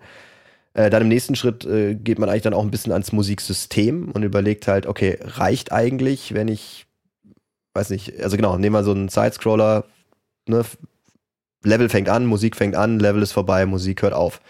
Reicht das? Also, ne, kommen wir damit klar? Können wir damit chippen? Können wir sagen, super? Mhm. Ähm, weil ganz ehrlich, oft reicht das auch. Ne? Also man muss nicht so komplex, man muss nicht wegen der Komplexität, nee, wie sagt man? Nur um komplex zu sein, muss ich nicht jetzt extra was furchtbar kompliziertes bauen. Braucht vielleicht das Spiel gar nicht. Aber wenn ich jetzt dann hingehe und sage, okay, ich möchte, dass die Musik äh, den Spieler unterstützt in, im Sinne von, okay, wenn ich jetzt äh, in, in, den Kampf gehe, dann möchte ich, dass die Musik sich ändert. Alles klar. Da muss man halt hingehen und überlegen, okay, jetzt, jetzt müssen wir ja irgendwie die, das, das steuern. Das heißt, auf der einen Seite müssen wir die Komposition so anlegen. Ich meine, das kennt jeder, der, der auch schon mal einen Song macht. Also, jetzt, also weißt du, du hast, die, du hast die Gitarre und dann kommt halt das Schlagzeug rein. Das wäre dann quasi, ah, wenn der Kampf beginnt, dann kombiniere ich das mit dem, dann kommt das Schlagzeug rein. Wunderbar. Und wenn der Kampf aufhört, geht das Schlagzeug wieder weg. Ähm, und genau, dann fange ich an, das auch so in Layern aufzubauen, dass ich wirklich sage, okay, ich möchte diese Intensität steigern können. Das heißt, ich brauche aber die einzelnen Spuren natürlich dann vorrätig. Ne? Also alle, alle Einzel, die dann in Echtzeit auch natürlich eingeblendet werden oder zusammengemischt werden. Ähm, genau, und das ist, das ist eine Entscheidung, die trifft man dann auch relativ früh, weil natürlich dann auch der, derjenige, der komponiert, natürlich, also das, darauf musst du dich halt einlassen und sagen, ah, okay, wie viel Intensitätsdinger äh, brauche ich denn? Oder weiß ich, nehmen wir, nehmen wir irgendwas, äh, Beispiel mit, äh, weiß ich, mit, mit Charakteren, ja, ich habe eine, eine, eine Rollenspielgruppe von, weiß nicht, fünf Leuten und äh, jeder, also der Zwerg, der Elf, der, ne, und jeder von denen hat ein eigenes Instrument. Und jetzt kann ich aber auswählen, wen ich mitnehme. Und dann ist halt, weiß ich, vielleicht ändert sich die Hauptmelodie einfach mit einem verschiedenen Instrument, basierend darauf, wen ich denn in der Party habe. Ähm, und solche Sachen muss man sich natürlich am Anfang mal überlegen, ein bisschen Konzepten und sagen, hey, ist das cool, wenn dann plötzlich die Bratsche drin ist oder nicht? Ähm, oder genau. Und also das ist dann eine, eine, wieder eine Entscheidung, die man dann irgendwann treffen muss. Aber das sind eigentlich die großen Dinger. Welchen Stil will ich haben? Und äh, genau, wie interaktiv möchte ich das Ganze gestalten? Und natürlich gibt es, das kann wirklich sehr konkret gehen, bis hin zu, also wirklich adaptiven, äh, fast schon selbst komponierenden Musiksystemen, ähm, wo dann wirklich geguckt wird, auch, also auch, auch nicht nur, nicht nur quasi in der, in der, ähm, na, in der vertikalen, dass man sagt, Intensitäten, die sich ändern, sondern vielleicht auch in der, in der horizontalen, welches Stückchen würde denn jetzt als nächstes dran passen? Mm. Ne? Und dann, dann wird immer geguckt, okay, jetzt kann ich hier den vier, Viertakter dran machen, jetzt kommt hier der Zweitakter und so weiter. Also da gibt es mittlerweile, also theoretisch schon super viele Ansätze und manche Spiele sind da auch richtig, richtig krass. Also auch da, ja, kann ich, kann ich nur empfehlen. Also da gibt's, äh, kann ich generell empfehlen, ist like, äh, heißt GDC Vault, ähm, also gdcvault.com. Das ist die Games Developer Konferenz und davon sozusagen der Safe, der Vault. Und da werden alle Konferenzbeiträge äh, hinterher also gespeichert. Natürlich ist da auch eine, eine manch, manche sind hinter einer Bezahlwand, äh, weil sie natürlich zu aktuell mhm. sind. Aber keine Ahnung, guckt mal nach Mick Gordon und den Doom-Soundtrack. Ich glaube, der ist umsonst. Oh, ja. äh, alter Schwede, total interessant. Also von der Instrumentierung, ne, diesen, glaube Sechsseiter, den er genommen hat und so, mhm. also bis hin zu, wie, wie, wollte er dem Alten gerecht werden, dem Neuen gerecht werden. ist total interessant, welchen kreativen Ansatz äh, der, der er da gemacht hat und auch die Umsetzung. Das ist äh, super spannend. Und deswegen, also das ist so, also da muss man, das ist ein eigenes Thema, äh, wirklich für sich, äh, kann ich nur empfehlen, sich auseinanderzusetzen. Ähm, genau, aber um es abzuschließen, ja, das ist eigentlich so die, die Hauptding, dass man wirklich wie interaktiv und ich kann da immer nur sagen, viele Games brauchen jetzt keine wahnsinnig komplexe Interaktivität. Wie sieht das dann aus, wenn ihr die Musiker, also nehmt ihr die Musiker auf oder geht ihr dann auch wirklich richtig ins Studio, nehmt euch eine Band, ein Orchester, ein Trio oder wird halt vielleicht auch äh, einiges äh, programmiert? Also in programmiert meinst du äh, MIDI? Genau. Ja. Ähm, also Softwareinstrumenten. Man muss genau, man muss fairerweise sagen, also Softwareinstrumente sind mittlerweile wirklich sehr sehr gut. Mhm. Also ähm, man kann da, man kommt damit sehr weit. Und es wird in der Regel auch wirklich erstmal damit produziert. Weil du willst ja, du willst ja auch diesen, diesen Zyklus an, an Iterationen. Ne? Okay, passt der Sound mhm. wirklich? Wir probieren im Spiel aus. Hm, ja, hm, ist vielleicht doch zu, zu krass. Oder hey, äh, die, die Oboe nervt mich doch ein bisschen sehr, können wir die nicht austauschen? Ähm, genau, so, so, sowas muss natürlich möglich sein, deswegen wird dann viel mit MIDI gearbeitet. Ähm, dann kommt es aufs Budget an, klar, wenn du natürlich ein großes äh, Budget hast oder einen großen Titel, dann ist oft so, dass natürlich gesagt wird, okay, das Ganze wird jetzt nochmal wirklich durchgenudelt äh, von, von einem Orchestrator und dann umgesetzt und dann tatsächlich mit einem äh, Orchester gespielt. Sehr viel werden auch äh, Mix-Touren gemacht. Das heißt, äh, ich, ich, behalte das MIDI-Arrangement, aber zusätzlich äh, hole ich mir nochmal ein paar Solisten dazu oder, äh, weiß nicht, ein Trio, Quartett oder so, dass ich halt sage, okay, ich, ich möchte es mit etwas Leben füllen, nochmal mit den Live-Instrumenten. Mhm. Ähm, und dann klar, im, im elektronischen Bereich würde man natürlich einfach sagen, man, man bleibt äh, auf der MIDI-Ebene, weil das, das ist es ja nun mal einfach. Ne? Klar. Wir haben noch eine Userfrage und zwar, ähm, mal schauen, wo ist sie da? Von Tonstudio Güstrow. Vorhin wurde ja von unzähligen Assets gesprochen. Von wie viel Megabyte, Gigabyte, Terabyte Daten spricht man denn im statistischen Durchschnitt einer Far Cry-Installation? Viele Grüße an Martin. Genau. Also die, es ist die Frage, also die Gesamtinstallation von Spielen hat in den letzten Jahren tatsächlich deutlich zugenommen. Ähm, liegt einfach daran, dass halt äh, Internetbandbreite kein Problem mehr ist und ja auch, auch Storage Space, ja, also Festplatte kostet nichts mehr. Ähm, wenn ich noch überlege, die erste SSD-Platte äh, war unerschwinglich. Mittlerweile äh, hat man irgendwie so drei im Rechner und kostet irgendwie ein Huni. Ähm, deswegen also 40, 50 Gigabyte für einen größeren Titel ist jetzt nicht wenig. An, an Sounddata natürlich, ähm, oh, das kann ich jetzt nur so überschlagen, aber würde ich sagen, es kann schon sein, dass, dass du auf der Platte halt locker mal ja, 40, 50 Gigabyte an, an Rohdaten rumliegen hast die dann wiederum in die Audio-Middleware gebaut werden, die das wiederum dann wirklich komprimiert, äh, je nach Plattform auch. Äh, und dann aber eben, also, dass man, man, man, geht so eigentlich mit einem mit einem Budget von den modernen Konsolen aus. Also wenn du als, als Audio so 500 MB bis ein Gigabyte bekommst, bist du also auf jeden Fall gut dabei. Unterhalb von 500 Megabyte Speicher wird's, je nachdem muss man dann ein paar clevere Systeme machen, die dann halt Sounds oder Soundbanks austauschen weil, ne, da musst du halt deine Sounds dann gut strukturieren. Ah, warte mal, das ist das Level, dann alle Sounds, die in dem Level ausschließlich mhm. gebraucht werden, gehen dann da rein. Während sowas wie zum Beispiel Fußschritte, die ich ja wahrscheinlich als Spieler immer brauchen werde, die werden global geladen und bleiben auch äh, vorrätig. Andere Sachen können irgendwann auch wieder entladen werden, um Speicherplatz freizugeben. Dann nicht vergessen, Streaming. Ähm, waren zwischendurch ein Problem, einfach weil die Konsolen natürlich so waren, dass du wirklich von der Disk streamen musstest, wo die Bandbreite sehr begrenzt war. Ähm, bei den modernen Konsolen ist wirklich so, dass jetzt auch wieder eine SSD-Platte ja drin und so, ne? Das heißt, da ist die, die Bandbreite, wie du, wie du, also ne, richtig, richtig saugen kannst von der Platte, sind enorm. Also kann man da auch hingehen und sagen, ja, die Musik kommt eh komplett gestreamt rein. Äh, da musst du dann einfach nur gucken, dass du genügend Buffer hast. Also dass genügend vorgeladen wird oder schnell verfügbar ist und dann der Rest nachkommt. Ähm, genau, und halt Delay, also generell Latenz zu, zu den ganzen Sachen muss man natürlich mal checken, weil wenn ich jetzt Sachen habe, die instant, also richtig direkt da sein müssen. Also ich so wie Waffenschießen und so, da kann ich mir jetzt nicht so viele Millisekunden erlauben, bevor es anfängt. Naja, so, so dieses, man, also eben so, äh, wie sagt man so schön, äh, du hast es nicht gemerkt, aber dein Gehirn hat es gemerkt. Also wo dann wirklich so die, wo es anfängt auseinanderzufallen, weil einfach so ein bisschen zu sehr der Versatz ist zwischen Eingabe durch den, durch den Controller und äh, das Resultat. Ja. Wie wichtig ist das heute noch, dass man genau darauf achtet, also wie viel Speicherplatz tatsächlich von den Sounds beanschlagt wird? Also meine, früher war es ja ganz klar, ich meine, dein Spiel muss auf eine Diskette passen oder auf eine CD und äh, da war jedes Megabyte wichtig und heute ist man da ja doch ein bisschen freier.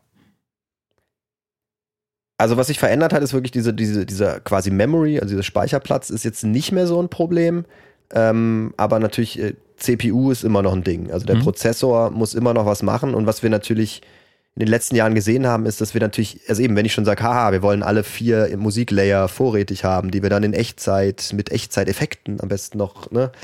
Dann kommen wir wieder in das Ding, wo es halt einfach wirklich mehr, mehr der Prozessor belastet wird. Und ja. das ist auch nach wie vor noch die, wie soll man sagen, die, die äh, genau, oder auch ne, Physikberechnung etc. Also man teilt sich ja auch, man ist ja nicht nur Audio, äh, das, was ein Spiel ausmacht, sondern natürlich hast du Grafik und äh, das ganze Gameplay etc. Und das heißt, das ist natürlich auch total wichtig. Und ähm, genau, das CPU ist immer noch ein Thema. Also das heißt, wir, wir arbeiten sehr viel auch mit äh, eben, dass wir die, die, den Voice Count, also wie viele Kanäle verwenden wir gleichzeitig, also wie viele Sounds spielen gleichzeitig, äh, müssen wir alles ein bisschen unter Kontrolle halten. Ähm, deswegen, also haben auch all diese Middlewares haben sehr komplexe Priorisierungssysteme. Ähm, Genau, so, sowas machen wir viel. Und dann natürlich dann auch die Überlegung, okay, will ich diesen Hall in Echtzeit berechnen? Ne? Mhm. Also bei manchen Sachen willst du es einfach, wenn der Spieler halt in die Kathedrale reinläuft, ja, klar will ich dann, dass der Sound sich in Echtzeit auch in diese Kathedrale blendet. Ähm, aber eben auch da, wie, wie viel von dem, von dem, äh, von dem Effekt will ich haben, beziehungsweise ne, meistens sind es ja Convolution Reverbs, also eben mit, mit, mit Impulse Response, also mhm. dass du halt vorher mal, und auch da kannst du kürzen und sagen, okay, wie viel von dem, von der Genauigkeit dieses Impulses will ich denn wirklich abbilden. Ja. Ähm, das heißt, überall kann man optimieren, aber klar, es ist, äh, es ist immer noch ein, also das hat sich eigentlich nicht wirklich verändert. Wir sind auf einem höheren Level, aber natürlich mhm gibt es immer noch auch mit den, äh, das, das ist dann der Technical Director, äh, der am Ende das Sagen hat und sagt, okay, Grafik kriegt hier 4 Gigabyte, du kriegst das und äh, Sound darf bitte nicht mehr als das verbrauchen. Gibt es diese Ansage schon relativ früh, oder? Bitte? Gibt es diese Ansage schon relativ früh, also dass du von vornherein sagst, okay, du darfst so und so viel benutzen oder ist dann auch, dass es mal vorkommt mitten im Spiel, okay, ihr müsst jetzt gerade mal 500 Megabyte rausschmeißen? Also man, man hat ja so Erfahrungen aus, aus meistens anderen Titeln und, und so ein bisschen, man weiß ja auch, wo man hin will. Ne? Also auch das ist vielleicht eine Sache, die man relativ früh klären sollte. Was ist denn unsere Produktionsplattform? Auf der PC natürlich. Mhm. Ähm, aber was ist denn unser Target? Also wo wollen wir denn hin? Also wenn du weißt, ich will auf die Nintendo Switch oder ich will auf, auf den, weiß nicht, auf den Game Boy, dann ist es halt was anderes, äh, als wenn ich weiß, okay, ich gehe nur auf PC und die nächste Generation an Konsolen. Ja. Ne, weil dann kannst du ja ganz anders arbeiten. Und da gilt natürlich nach wie vor äh, kleinste gemeinsame Nenner. Wenn ich weiß, es ist mhm. die Nintendo Switch, dann hat die halt gewisse Limitierungen, ne? Also, was ich kann nicht so viel streamen hier und hat halt diese Kapazitäten dort. Und dann wird sich daran das Budget festlegen. Dann kann man natürlich sagen, okay, cool. Also auch da wieder die Audio-Mittelware hilft sehr, dass wir natürlich Kompressionsraten ändern können pro äh, Plattform, dass wir sagen können, hey, an dem machen wir einen normalen Reverb da, die Convolutions heben wir uns für die, für die, was ich, PC und, und höheren Konsolen auf. Aber auch das ist ja natürlich so ein bisschen so ein Krux, weil A willst du natürlich den Spielern jetzt nicht unbedingt eine komplett andere Spielerfahrung liefern auf, auf den verschiedenen Plattformen. Ähm, und, und gleichzeitig, äh, eben weil, weil das müsstest du ja dann auch, also wir müssten ja dann anders mixen, wir müssten ja plötzlich auch nochmal alles an Qualitätssicherung müsste ja nochmal drüber gehen. Mhm. Äh, es ist einfach ein Rattenschwanz an extra Arbeit, nur um das zu machen. Deswegen will man da eigentlich relativ konsistent bleiben und deswegen wäre dann doch die Marschroute zumindest zu sagen, okay, wir machen erstmal diesen kleinsten gemeinsamen Nenner und gucken dann, wie wir es eventuell nach oben skalieren können. Äh, eben, und das kann dann sowas sein, wie dass einfach mehr Voices zugelassen werden gleichzeitig oder das, also, ne, dass es dann quasi so im Detail etwas reicher klingt. Aber die wichtigen Sachen müssen natürlich genau gleich sein. Okay. Kannst du den Prozess dokumentieren, wie die Sounds von den Audios an die Entwicklung übergeben und dann in die Engine auch eingebettet werden? Ja, also im Prinzip kann man sagen, wir nehmen erstmal den, den, also den Aufnahmeprozess dann mal weg, ne? Also natürlich nehme ich ein Mikrofon mhm. und eine Library, ich baue das alles über, über meine DAW, wird das dann zusammengemischt, äh, ich bounce den Sound wieder raus. Und das ist dann das Ding, was in die äh, in, in, in, die Audio-Middleware kommt. Das ist dann so quasi der erste Schritt, dass ich sage, okay, das, was ich jetzt da rausgebounced habe, muss ja in die, in die Audio-Umgebung erstmal eingepflegt werden, dass überhaupt eben diese Echtzeitmöglichkeiten sind. Also, dass ich sagen kann, wie weit bin ich weg, äh, weiß nicht, ist Tag oder Nacht, all die Informationen kommen da zusammen.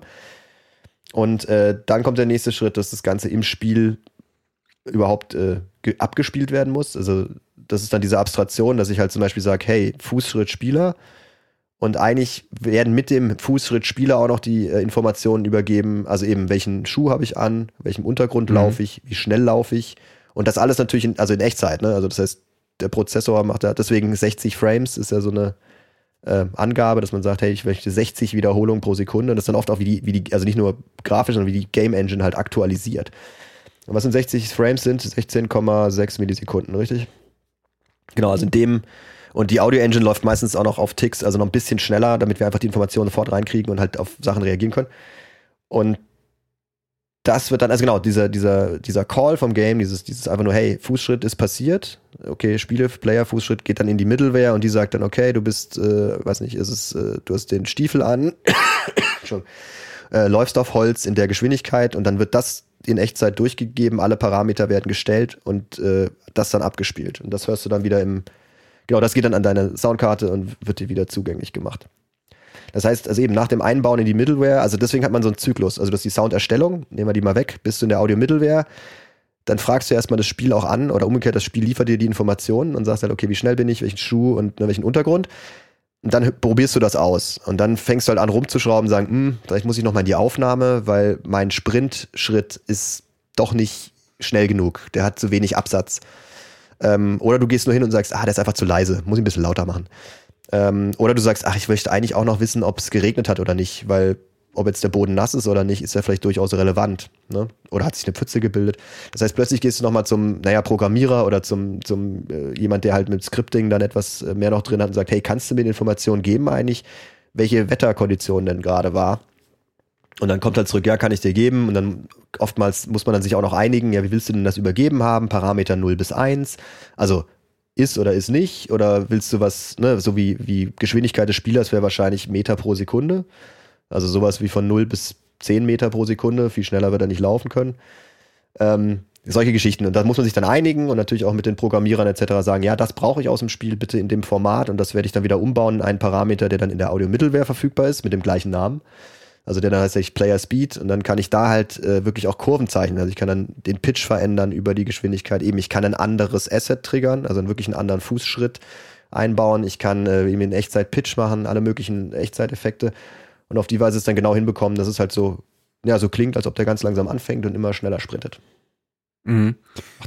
Wie wichtig ist denn Programmiererfahrung bei der, ja, der, bei der Audioproduktion für Games und beziehungsweise wie hilfreich ist es denn für euch in der Audioproduktion, die Logik dahinter auch zu verstehen?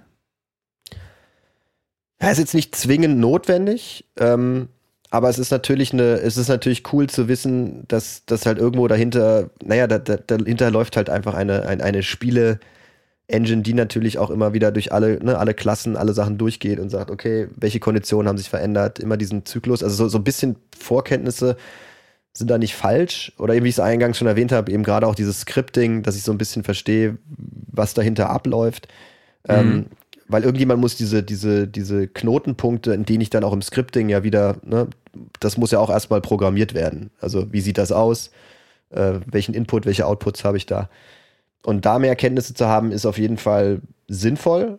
Also klar, also wirkliche Game-Audio-Programmierer, die dann also auch wirklich auf dem en Engineering-Level, also wirklich Systeme bauen und, und Audio-Middlewares einpflegen, sind eh so ein bisschen äh, Einhörner, die gibt es nicht so oft. Ähm, also ein sehr rarer, aber dafür auch ein sehr äh, toller Job. Ähm, ansonsten ja, also ich finde, also Scripting, damit sollte man sich, finde ich, auf jeden Fall mal auseinandergesetzt haben. Genau, da, also ich bin auch jemand so, ich kann so bei dem Scripting mache ich noch mit. Äh, Wenn es dann ans wirkliche Programmieren geht, bin ich auch raus. Also da fehlen mir dann die Kenntnisse. Aber klar, wer, wer C-Sharp oder C wirklich programmieren kann, ähm, hat auf jeden Fall Vorteile, weil du natürlich weiter in den Code auch reingucken kannst. Du kannst natürlich auch, ne, also auch, dass du sagst, ach komm, ich hole mir den Parameter selber, weil irgendwo im, im Spielerprogrammierung wird ja drin sein, dass der mal checkt, wie schnell bin ich denn. Ah, okay, hm. da ist der Wert, alles klar, den kann ich gerade so abrufen, den schraube ich mir jetzt hier rein, baue daraus einen Parameter, den ich euch übergeben kann. Also sowas ist dann halt hilfreich, weil du schneller eigenhändig, äh, eigenständig vorankommst. Es kam gerade noch eine Frage von äh, Flips Musik rein. Wie lange dauert es circa in Monaten oder Jahren, bis die komplette Audioproduktion eines AAA-Titels fertiggestellt ist? Also es gibt so einen Richtwert, so 18 Monate. Ähm, da reden wir aber eigentlich auch eher von sag mal, etablierten Franchises. Also wenn jetzt das neue, was ich, neue Call of Duty, neue Battlefield, äh, genau, oder auch ein, auch ein Far Cry, ähm, hat dann eben so etwa so einen Produktionszyklus. Ähm, dann kommt es aber auch sehr auf die Komplexität an und die Größe. Also wir haben ja gesehen, eine Zeit lang waren ja wirklich manche Titel im Jahreszyklus dann äh, zur Stelle, was natürlich bedeutet, du hast ganz wenig Zeit, irgendwas zu ändern. Ja? Ich glaube, die, die Sportspiele, äh, hier FIFA und, und PS, sind halt die, die, die wegen der Lizenz halt auf einem, auf einem jährlichen Ding basieren wollen. Die wollen halt immer aktuell sein. Ähm, aber eben, da sind ja auch die Änderungen minimal. Und es ist eher so eine Iteration, die dann weiter hochgeht äh, wenn du jetzt wirklich ein komplett neues, neues Universum baust, du kommst wirklich mit einem, das ist ein neues Universum, das neue Spielwelt, das ist jetzt nichts, was schon da war, ähm, würde ich eher sagen, sind eigentlich drei Jahre äh, eher der Zyklus, der dann, der mhm. dann gefahren wird, weil, also es, es fängt einfach sehr langsam an. Weil am Anfang ist es ja wirklich viel Konzept, äh, viel überhaupt gucken, kann das funktionieren, viel ausprobieren. Ähm, weil da in dieser Vorphase ist die Produktion ja günstig, weil nur wenige Leute sich damit beschäftigen. Sobald es dann wirklich hingeht und, und wir sagen jetzt, so, jetzt, jetzt, jetzt brauchen wir, weiß nicht, 300 Minuten Musik und jetzt brauchen wir das alles und jetzt müssen wir die Sprecher aufnehmen. Und also dann kommen wir ja zu dem Punkt, wo wir hoffentlich wissen, was wir tun, weil dann wird es sehr schnell natürlich sehr teuer. Ähm, und du, und du, und das wollen wir natürlich vermeiden, dass wir einfach irgendwie ganz spät herausfinden in der Produktion, so, ach Mist, das klappt ja gar nicht. Und dann halt nochmal umschwenken muss. Ähm, genau, dementsprechend, äh, genau, drei Jahre würde ich sagen, ist auf jeden Fall nicht, un, nicht untypisch. Okay. Ja, bevor wir zum Schluss kommen des Themas, ähm, würdest du sagen, die Gaming-Industrie ist ein wachsender Bereich und auf jeden Fall auch eine Chance für Audiomenschen? Also die Gaming-Industrie an sich wächst ja wirklich Jahr für Jahr. Ne? Also das ist einfach Fakt. Also da kann man, glaube ich, immer die Zahlen sich abrufen, da jetzt nicht die neuesten da, aber also oft wird es eigentlich auch noch übertroffen. Ich glaube, wir sind jetzt auch über 100 Milliarden Dollar äh, jährlich, die, die, der Umsatz ist, was ja, glaube ich, ich glaube, alle Musik und alle Movies schon zusammen sind. Also, mhm. das heißt, das Ding toppt halt erstmal alles. Das heißt, was, was, deswegen grundsätzlich ja, es ist ein Wachstumsmarkt. Ähm, in Sachen Audio würde ich sagen, ja, auch spannend, also weil es da wirklich ein also ganz neues Feld ist, was halt äh, vielleicht also eher unterschätzt wird, weil man denkt, ja, da schmeiße ich ein paar Sounds rüber und dann, oder? Ist doch, dann, dann hat das doch Sound. Dass es eben so einfach nicht ist und gerade diese Verkettung mit mit wie, wie interaktiv kann ich sein, eigentlich genau, ähm, wo immer noch echt Luft nach oben ist. Ähm, deswegen würde ich sagen, auch ja, auch natürlich eine Karriere. Also gut, habe ich, hab ich jetzt ja tatsächlich draus gemacht. Ähm, aber auch sonst, also auch wenn man da freelancert und sagt, dass ich will mich, möchte mich da erweitern, kann ich nur eben wirklich stark empfehlen, sich mal eben Wise, Fmod, Unity, Unreal mhm. äh, oder CryEngine auch einfach mal anzugucken und zumindest mal so die ersten Klicks mal machen, weil es eben, wie gesagt, umsonst ist und probiert das einfach mal aus. Ähm, genau, äh, auch, auch Problem, was ich immer noch sehe, ist, also gerade jetzt in Deutschland, es gibt sehr wenig Studios, die halt Soundleute fest anstellen. Ähm, das ist ein sehr Freelancer-basierter Markt. Ähm, genau, also es gibt wirklich ganz mhm. wenige, die die Leute halt im Haus beschäftigen. Und auch der Standort Deutschland, also die, die, also es wird sich gerne gegeben als äh, von der Politik her auch als ja wir, toll Gaming, toll Gaming, aber wenn man sieht, wie andere Länder natürlich äh, fördern, äh, dieses Genre ist ist Deutschland immer noch ziemlich weit hin, wobei es jetzt ja äh, endlich, glaube ich, mal mit 50 Millionen plus irgendwie mal eine richtige ordentliche Summe Förderung gab. Das heißt, also da, da denke ich, gibt es noch einiges zu tun, um einfach den Markt äh, zu etablieren und wir müssen halt auch einfach weiter daran arbeiten, dass wirklich gute Produkte auch aus Deutschland kommen. Und ähm, genau, da liegt, da liegt so ein bisschen das Ding drin, wo natürlich auch die, die gesamte Audio-Community dann total von profitieren kann. Ne? Wenn dann einfach mehr in Deutschland produziert wird, ähm, ist ja klar, dass das gesamte Ding nach oben gehoben wird.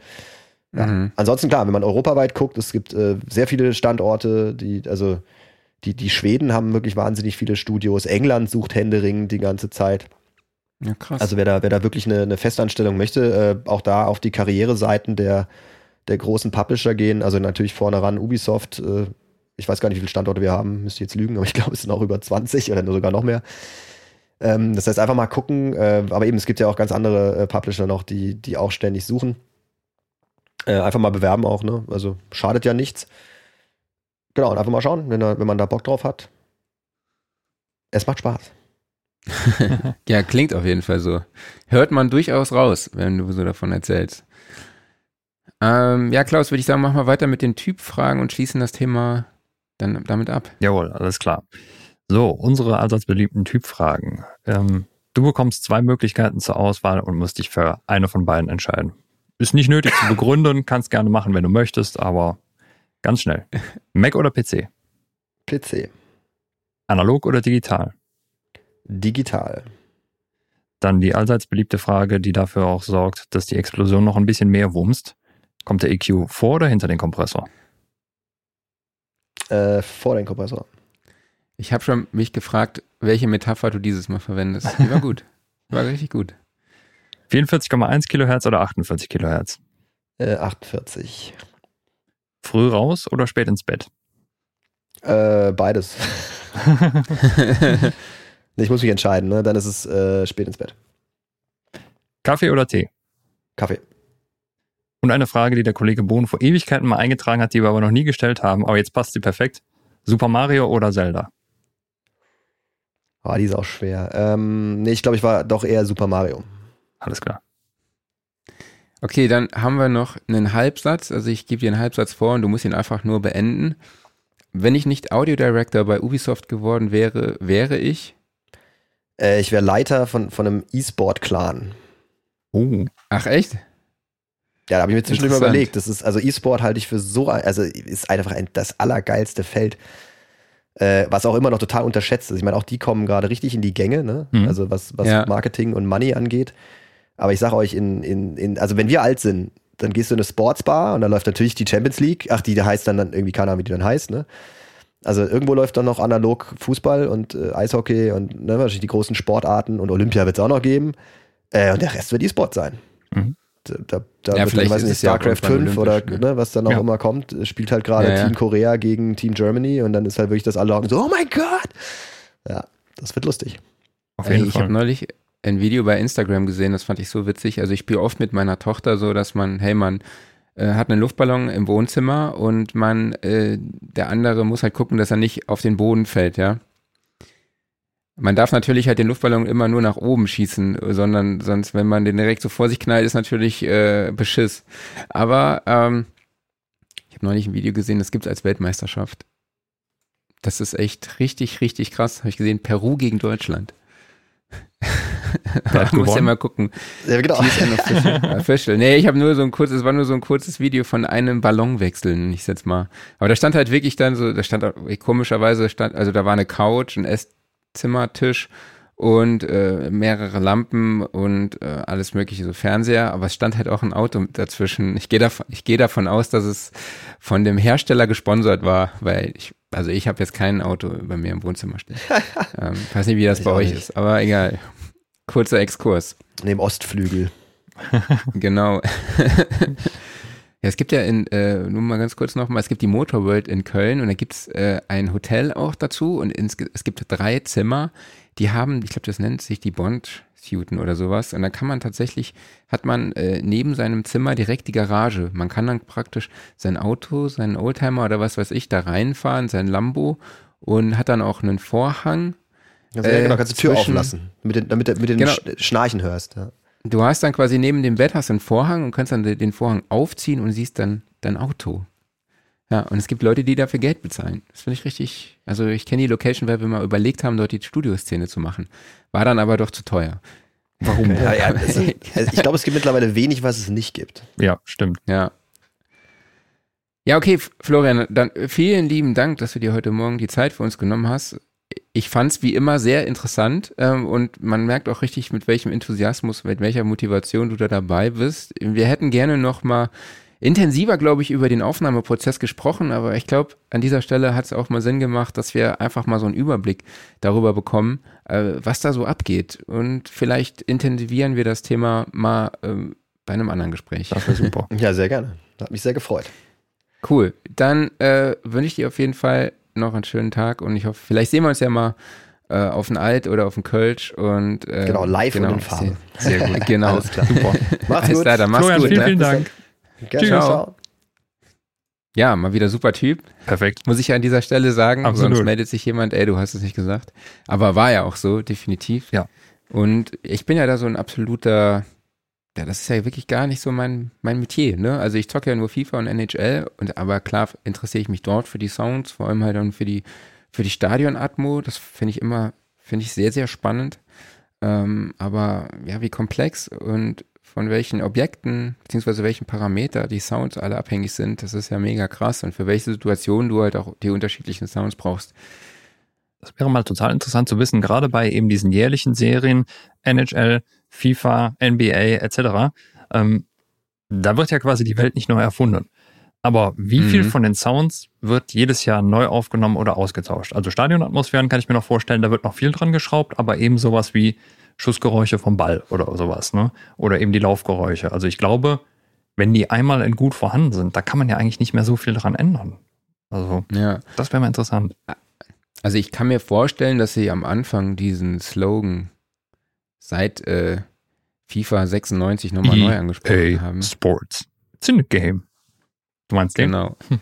Natürlich meine ich den. Es ist einfach legendär, kriege ich fast Gänsehaut.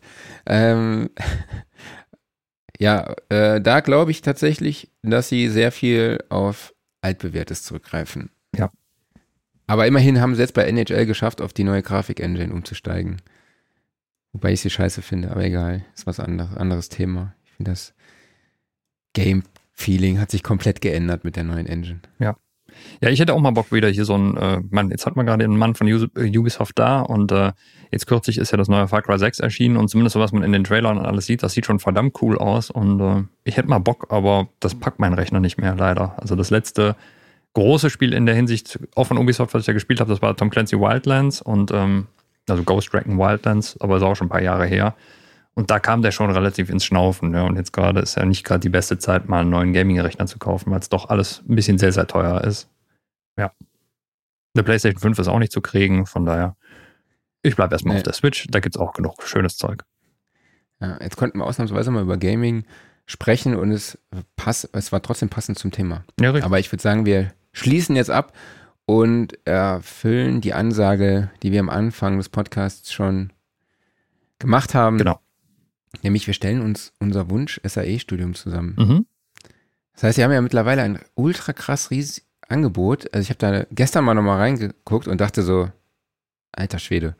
Also es gibt jetzt mittlerweile Audio Engineering, dann Content Creation und Online Marketing, dann Event Engineering, Film Production, Game Art und 3D-Animation, Games, Programming, Musikbusiness, Software Engineering, Visual Effects und 3D-Animation, Webdesign und Development.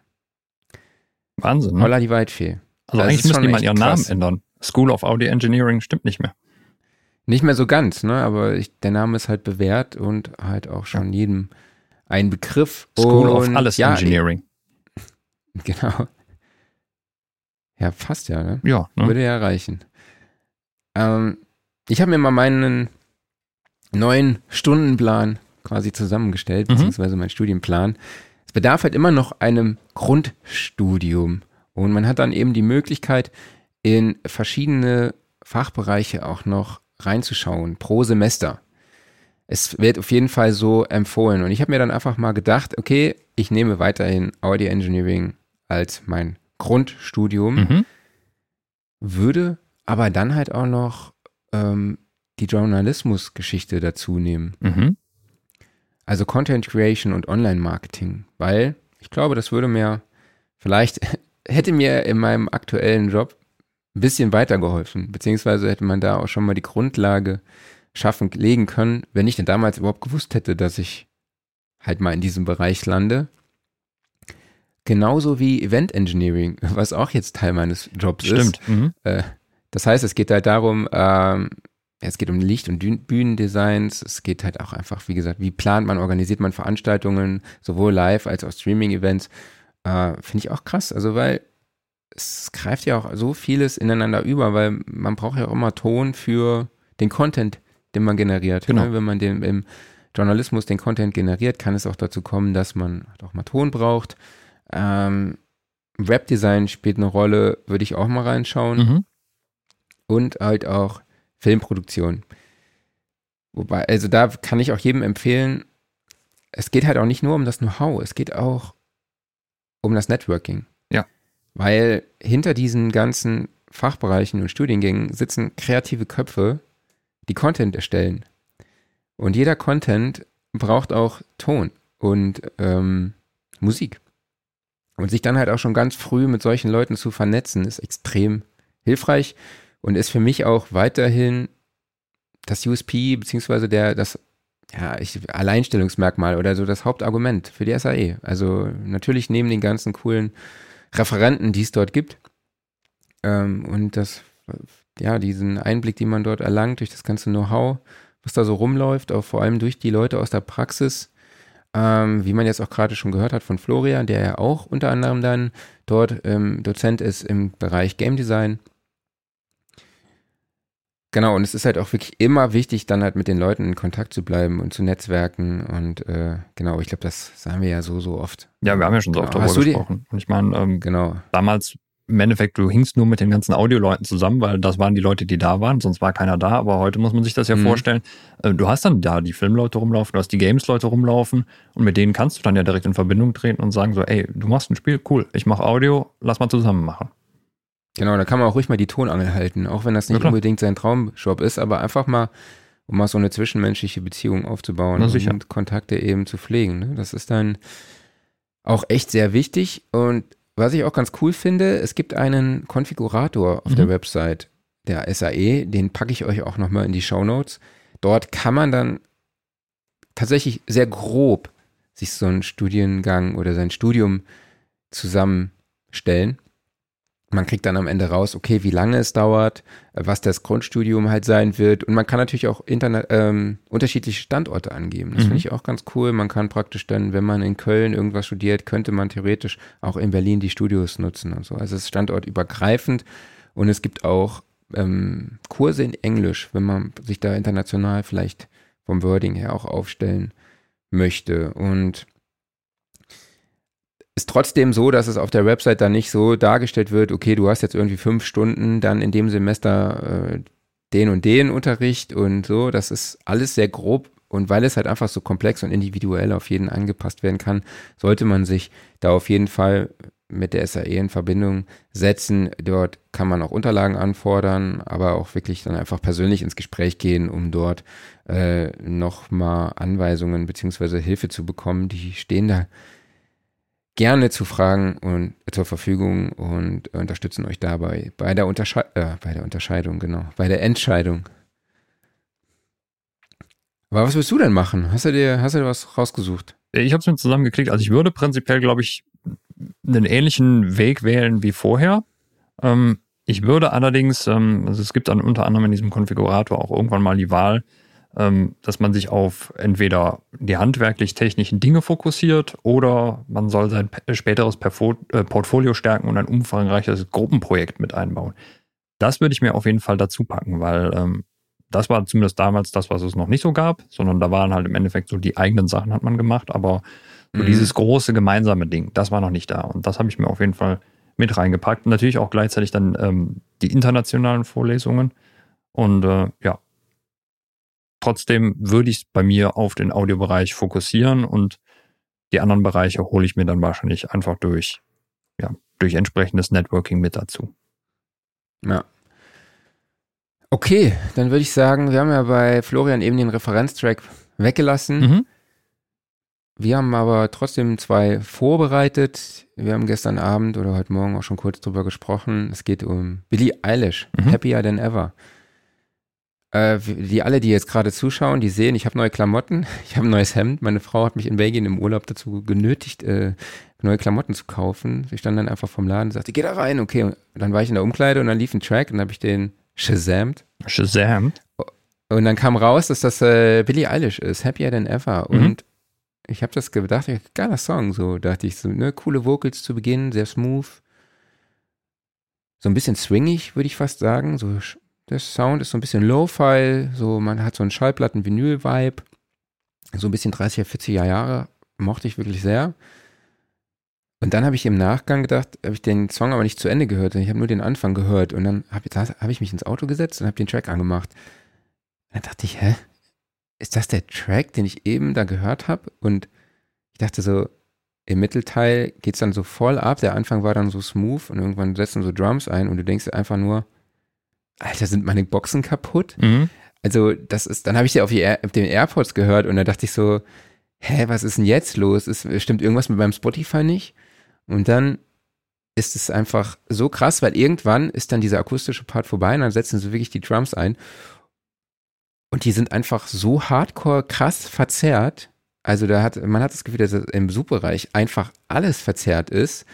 Und es ist eigentlich schon meiner Meinung nach so zu viel Zerrer. Es hat halt gar nichts, es klingt halt gar nicht mehr nach irgendwie einer Klangästhetik, sondern es klingt wirklich nach einem technischen Fehler. Und am Schluss kommt dann auch noch so ein Bitcrusher rein, der das Signal einfach komplett zerstört.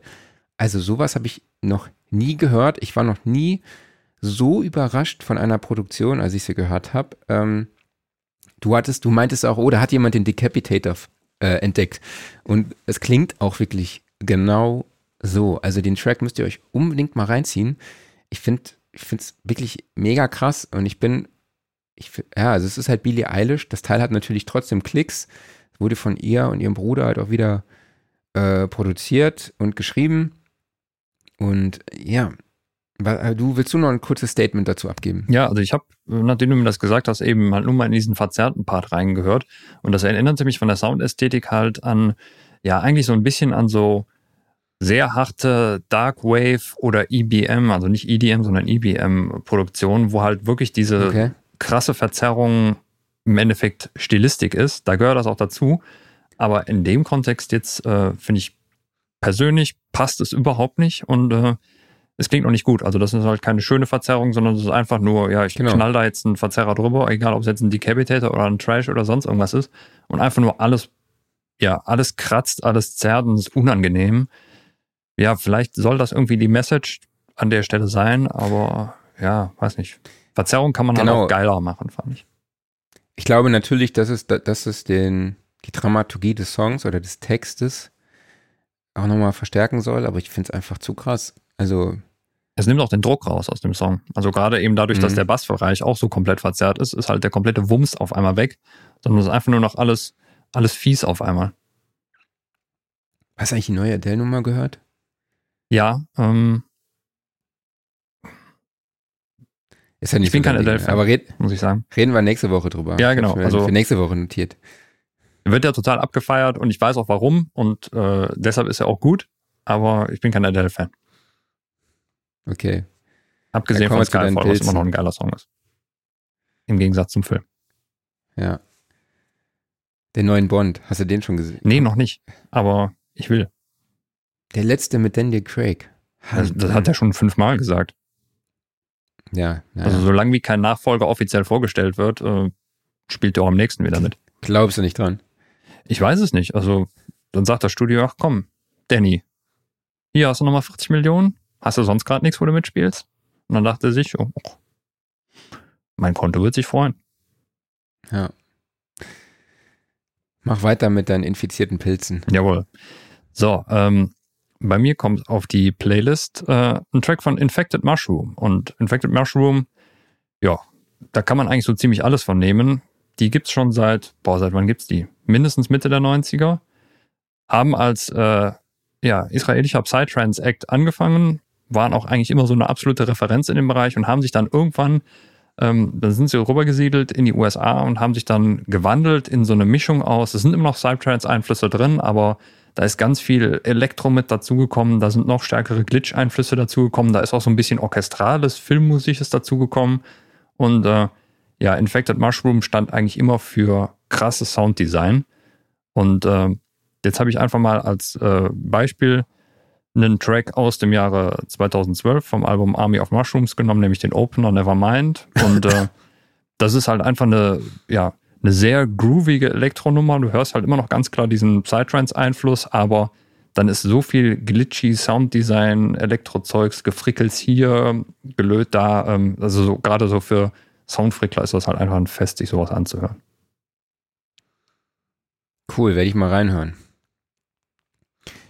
Ja, wir haben im Podcast dieses Mal ein bisschen versucht zu dezimieren, äh, verschiedene Kategorien einfach mal weggelassen, Mhm. weil jetzt eine Kategorie kommt, die wahrscheinlich äh, den Abend füllen wird, wird oder ähm, den Morgen, je nachdem, wann ihr es hört, oder den Tag, sagen wir es mal so, einfach den kompletten Tag.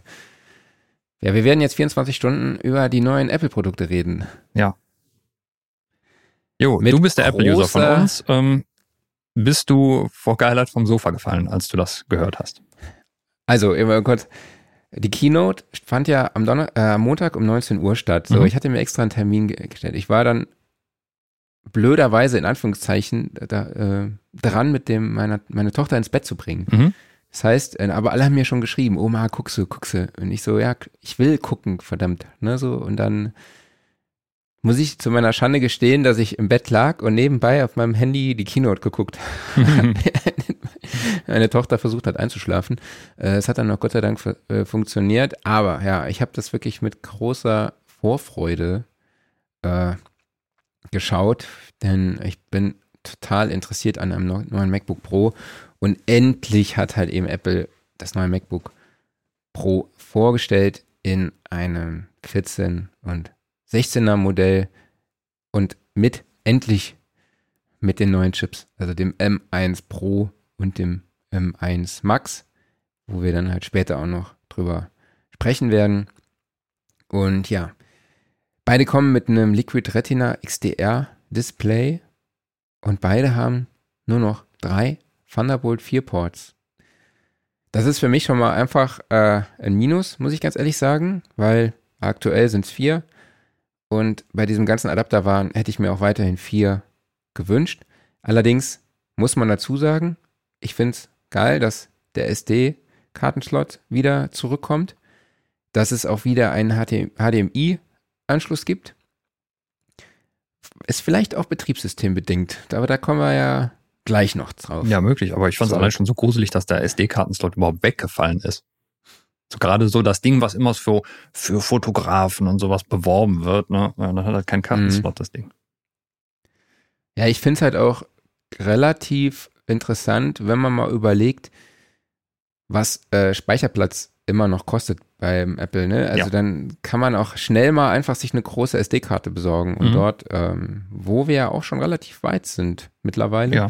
Und es gibt ja auch welche, die dann auch direkt mit dem Gehäuse abschließen, also die dann gar nicht mehr überstehen. Also das ist, äh, bin ich gespannt, was sich da entwickeln wird und ist für mich halt weiterhin eine absolute, äh, ja, Option, eine sehr gute Option für Speicherplatz zu erweitern. Ähm, ja, es gibt angeblich einen verbesserten Kopfhöreranschluss und was halt auch zurückkommt, ist der MagSafe. Genau, es gibt jetzt den MagSafe 3, das heißt, ähm, gibt wieder einen extra Stromanschluss, wobei man auch weiterhin das MacBook noch über Thunderbolt mit Strom versorgen kann, was dann aber natürlich halt auch blöd ist, weil es halt wieder einen Slot wegnimmt. Ähm, aber ja, wir wollen mal nicht so meckern. Ich finde es eigentlich schon cool, dass auch diese Touchbar endlich weg ist, die sowieso, die einfach nur genervt hat. Ähm, und dass eben diese beiden anderen Anschlüsse jetzt wieder dabei sind. Also das ist eigentlich eher das Positive überwiegt und ich finde es halt cool, dass sie da auch auf die Kritik der User eingegangen sind und das auch umgesetzt haben. Ähm, genau. Die Akkulaufzeit wurde verbessert. Ist, äh, das, die große Version hat eine Akkulaufzeit von 17 Stunden und es gibt eine Schnellladefunktion. Angeblich werden in 30 Minuten wird der Akku auf 50 Prozent geladen und das finde ich schon Finde ich schon echt cool. Ist nicht so, dass und die große Version 21 Stunden Akkulaufzeit und die kleine 17 Stunden? Ich glaube, irgendwie sowas, ja. Mhm. Genau, also minimal 21 Stunden Laufzeit. Ja. War schon genau. Geil. Und ja, dann ist, gibt ja noch dann die Version mit dem M1 Pro, der meiner Meinung nach so ein bisschen eher auf die Grafik abzielt, kann mit zwei äh, Pro-Displays angeschlossen werden. Also äh, die Apple-eigenen Monitore und äh, angeblich auch 4K-Fernseher. Bin ich mal, bin ich mal gespannt. Gut, und dann gibt es halt äh, ja, WLAN 6 und Bluetooth 5.0. So. Was haben wir noch Neues? Es gibt eine neue Kamera mit 1080p, was echt ganz cool ist. Juhu. Soll angeblich natürlicher sein. Also, und ähm, es gibt ja nur ein Problem, du hast es schon angemerkt, ne? Mhm. Die Notch. Los? Also, ja, genau, sie, haben, sie haben sich ja gedacht, okay, wir machen das Display ja bis zum Rand, aber irgendwo muss die Kamera ja hin. So, und äh, ich, ist es nicht im Handybereich mittlerweile möglich, dass die Kamera auch hinterm Display sitzt? Ich meine, ich weiß ich nicht, aber beim sowas. iPhone, also bei meinem iPhone XS ist es auch so. ja, klar, ich meine, so das ist auf jeden Fall die einfache Möglichkeit. Also bevor wahrscheinlich da noch mehr Voodoo eingebaut wird, dann okay. Aber du hast jetzt halt mhm. die Notch da drin und ich bin mal total gespannt, wie sie das in Programmen lösen werden, weil die hängt dann ja oben in der Menüleiste drin. Ja, und ja. so prinzipiell überdeckt die erstmal irgendwas. Klar, da werden dann die Programme wahrscheinlich entsprechend dran angepasst, dass dann vorher was abgeschnitten wird, hinter was dran gepackt wird. Ja, aber es ist trotzdem irgendwie ungewohnt. Gerade wenn du halt irgendwas Bildschirmfüllendes hast, also sei es dann, du guckst vielleicht mal einen Film oder du zockst auf einem Mac. Gibt ja auch Leute, die sowas vielleicht tun. Ähm, dann hängt das Ding da dran. Ja, das stimmt. Wobei äh, für meine Anwendungen muss ich sagen, äh, stört es nicht, weil, ähm, ja, wie du schon gesagt hast, oben ja eigentlich in dem Bereich dann auch die Menüleiste ist. Ne? Und ich muss auch sagen, bei Handyvideos stört es mich auch nicht. Ich weiß jetzt nicht, ob das dann so ein Riesenbereich ist, der da verdeckt ist. Also es gibt auch FL Studio, die haben da so ein witziges Meme rausgehauen. Das war super. Ähm, wo dann nach unten hin so alles verzerrt ist. Genau. Ne, so und alle, der ganze Bildschirm halt und da runterrutscht mhm. und so. Und dann, das war, das fand ich ganz witzig.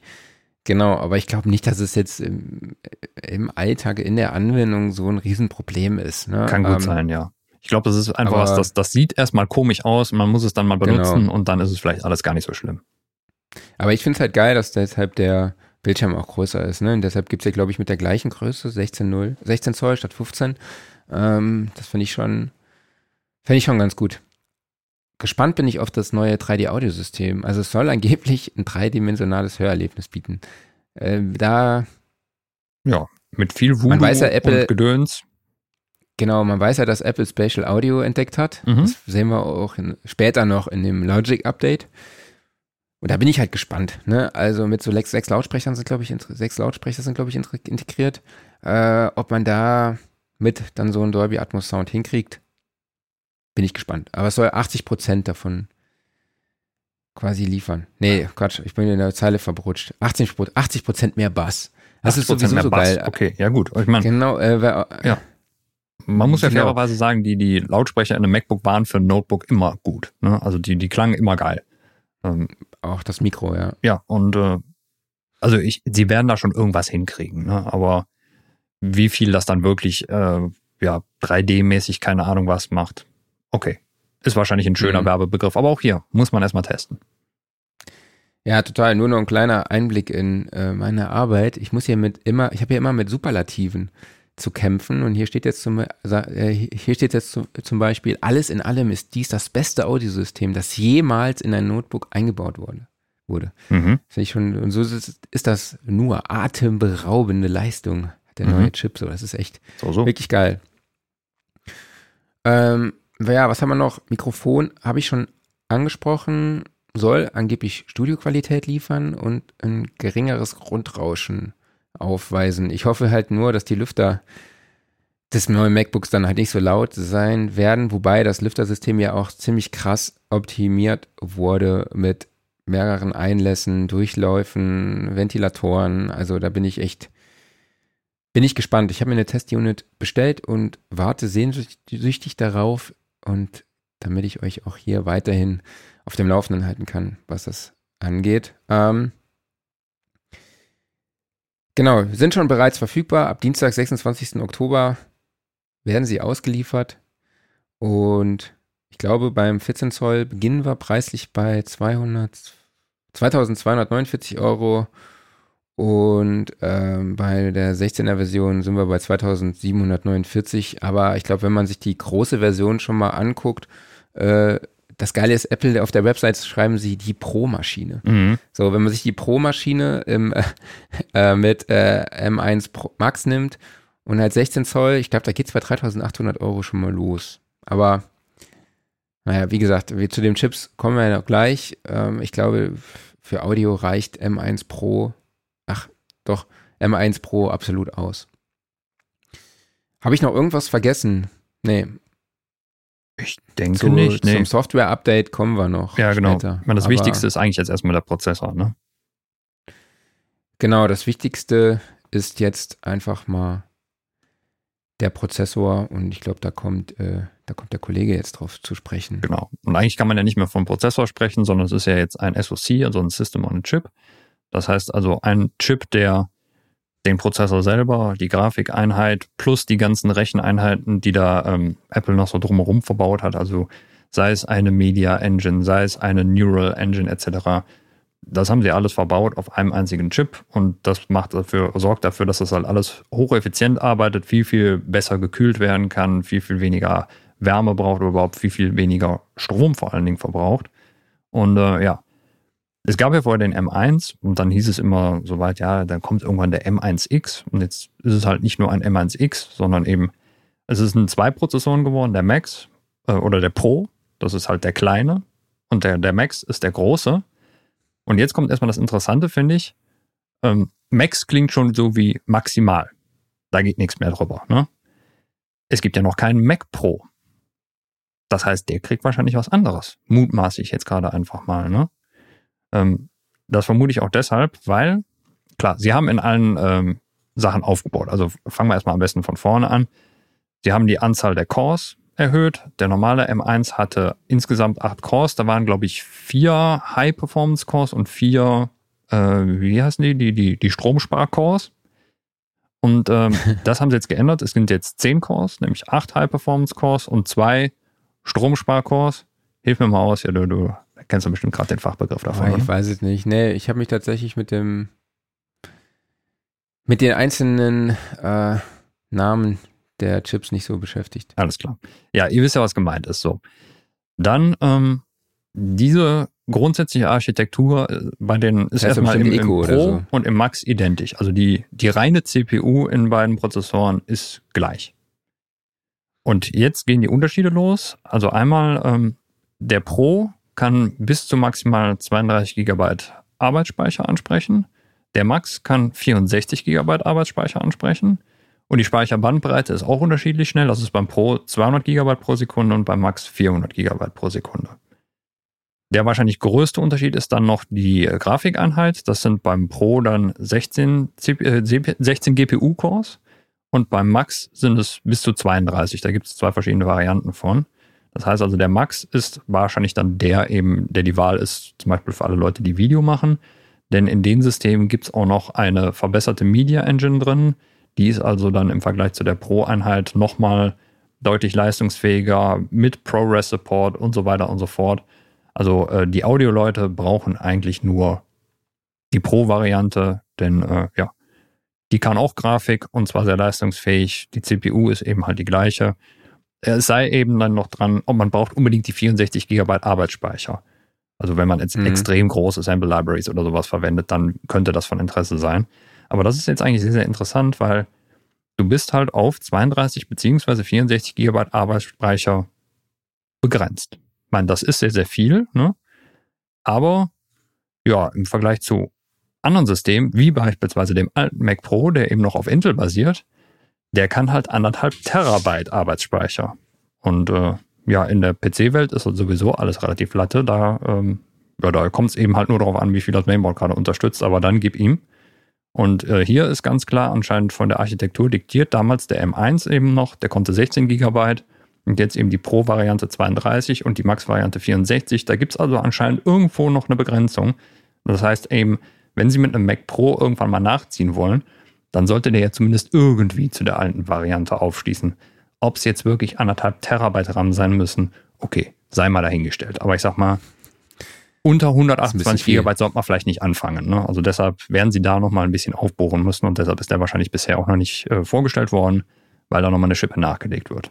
Aber prinzipiell, also so von den ganzen Leistungszahlen und Diagrammen, was sie da so vorgestellt haben, das sieht natürlich alles sehr, sehr beeindruckend aus. Also sehr, sehr leistungsfähig, dabei dann irgendwie nur ein Viertel äh, der, der Wärme, die entsteht, beziehungsweise des Stroms, der aufgenommen wird und so weiter und so fort. War natürlich alles sehr, sehr grobe ähm, ja, Beispiele, die sie geliefert haben, das muss man dann alles mal in der Wirklichkeit sehen, wie viel leistungsfähiger das im Vergleich zum sehr leistungsfähigen M1 ist, beziehungsweise wie es eben mit den Intel- und AMD-Systemen konkurriert. Aber mhm. ja, auch für den PC-User ist es überhaupt mal eine total spannende Entwicklung, sowas zu sehen, denn die Dinger sind ja vermutlich die Zukunft. Also gerade wenn man eben Notebooks im PC-Bereich benutzt, dann kommst du halt eben irgendwann an den Punkt, wo das Ding einfach verflucht warm wird. Ne? Einfach weil die CPUs mittlerweile halt so heiß werden, und wenn du dann noch eine GPU mit drin hast, die entsprechend viel Leistung braucht, dann ja, da muss man mal gucken, was da so demnächst kommt. Also ich denke mal, Intel und AMD, die werden ja auch nicht schlafen.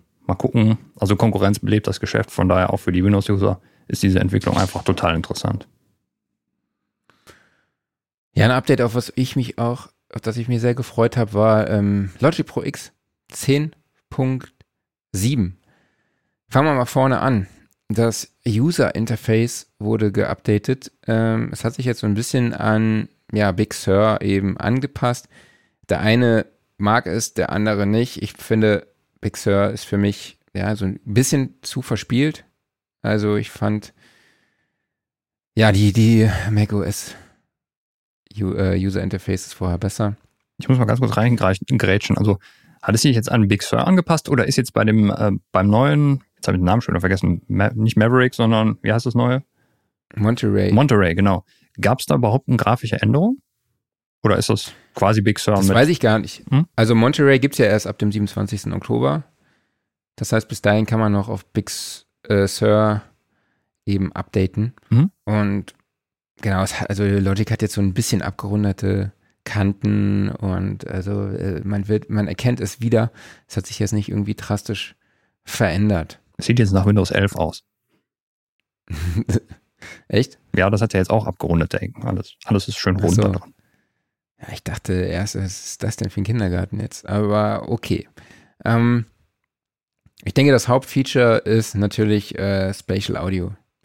Ähm, man hat es eigentlich schon erwartet, dadurch, dass äh, Apple jetzt auch schon so, so früh äh, bei den AirPods auch auf Spatial Audio und 3D Audio gesetzt hat, und auch binaurale Geschichten bei Apple Music anbietet, war es eigentlich nur logisch, dass jetzt auch dieses Feature in Logic Einzug erhält. Das heißt, ähm, man kann halt nicht nur auf Spatial Audio Dolby Atmos Systemen jetzt einfach mischen, sondern man kann halt auch ein Mixdown machen, beziehungsweise monitoren in binaural. Also mit dem mhm. Kopfhörer kann man praktisch ein Dolby Atmos 7.1.4 System äh, emulieren und man kann aber halt natürlich jeden seiner Stereo-Mixe in einen binauralen Mix verwandeln. Das heißt, wenn man umstellt auf den Dolby Atmos Mix, verwandeln sich alle Penner in 3D Audio-Panner. Vorher gab es ja auch schon den Binaural-Panner, was ja nicht so, was glaube ich gar nicht so viele Leute gewusst haben.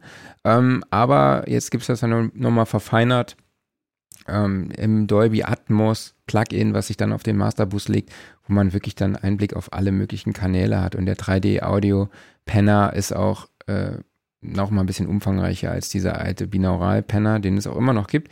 Ähm, es ist objektbasiert, das heißt, man kann die, die, die einzelnen Sounds halt um einen rum, um den Kopf positionieren, in der Höhe, äh, Breite, man kann Stereosignale ähm, verteilen, Monosignale. Also es ist wirklich richtig, richtig cool. Ich muss ja so ein bisschen an Spatial Audio Designer mhm. denken, weil das ein ähnliches Prinzip ist. Allerdings muss man natürlich beachten, ähm, Logic ist jetzt auf Dolby Atmos 7.1.4 begrenzt. Ne? Spatial Audio Designer kann halt noch ultra viele weitere Formate. Ne? Das, das darf man jetzt an dieser Stelle auch ähm, nicht vergessen. Darüber hinaus wurden noch 13 weitere Plugins eben an diese 3D-Audio-Features angepasst, unter anderem der Space Designer, wo man jetzt beispielsweise auch auf den An äh, Hallanteil auf der unterschiedlichen Kanäle eben dann auch eben äh, Zugriff hat. Der Limiter, der Lautnismeter wurde ähm, verbessert und auch äh, Tremolo, was ich echt ganz cool finde, ist ein ganz cooles Tool, um Gitarren zu äh, bearbeiten und um da so ein, ja, das gibt auf jeden Fall ein sehr cooles 3D-Audio-Gefühl. Mhm.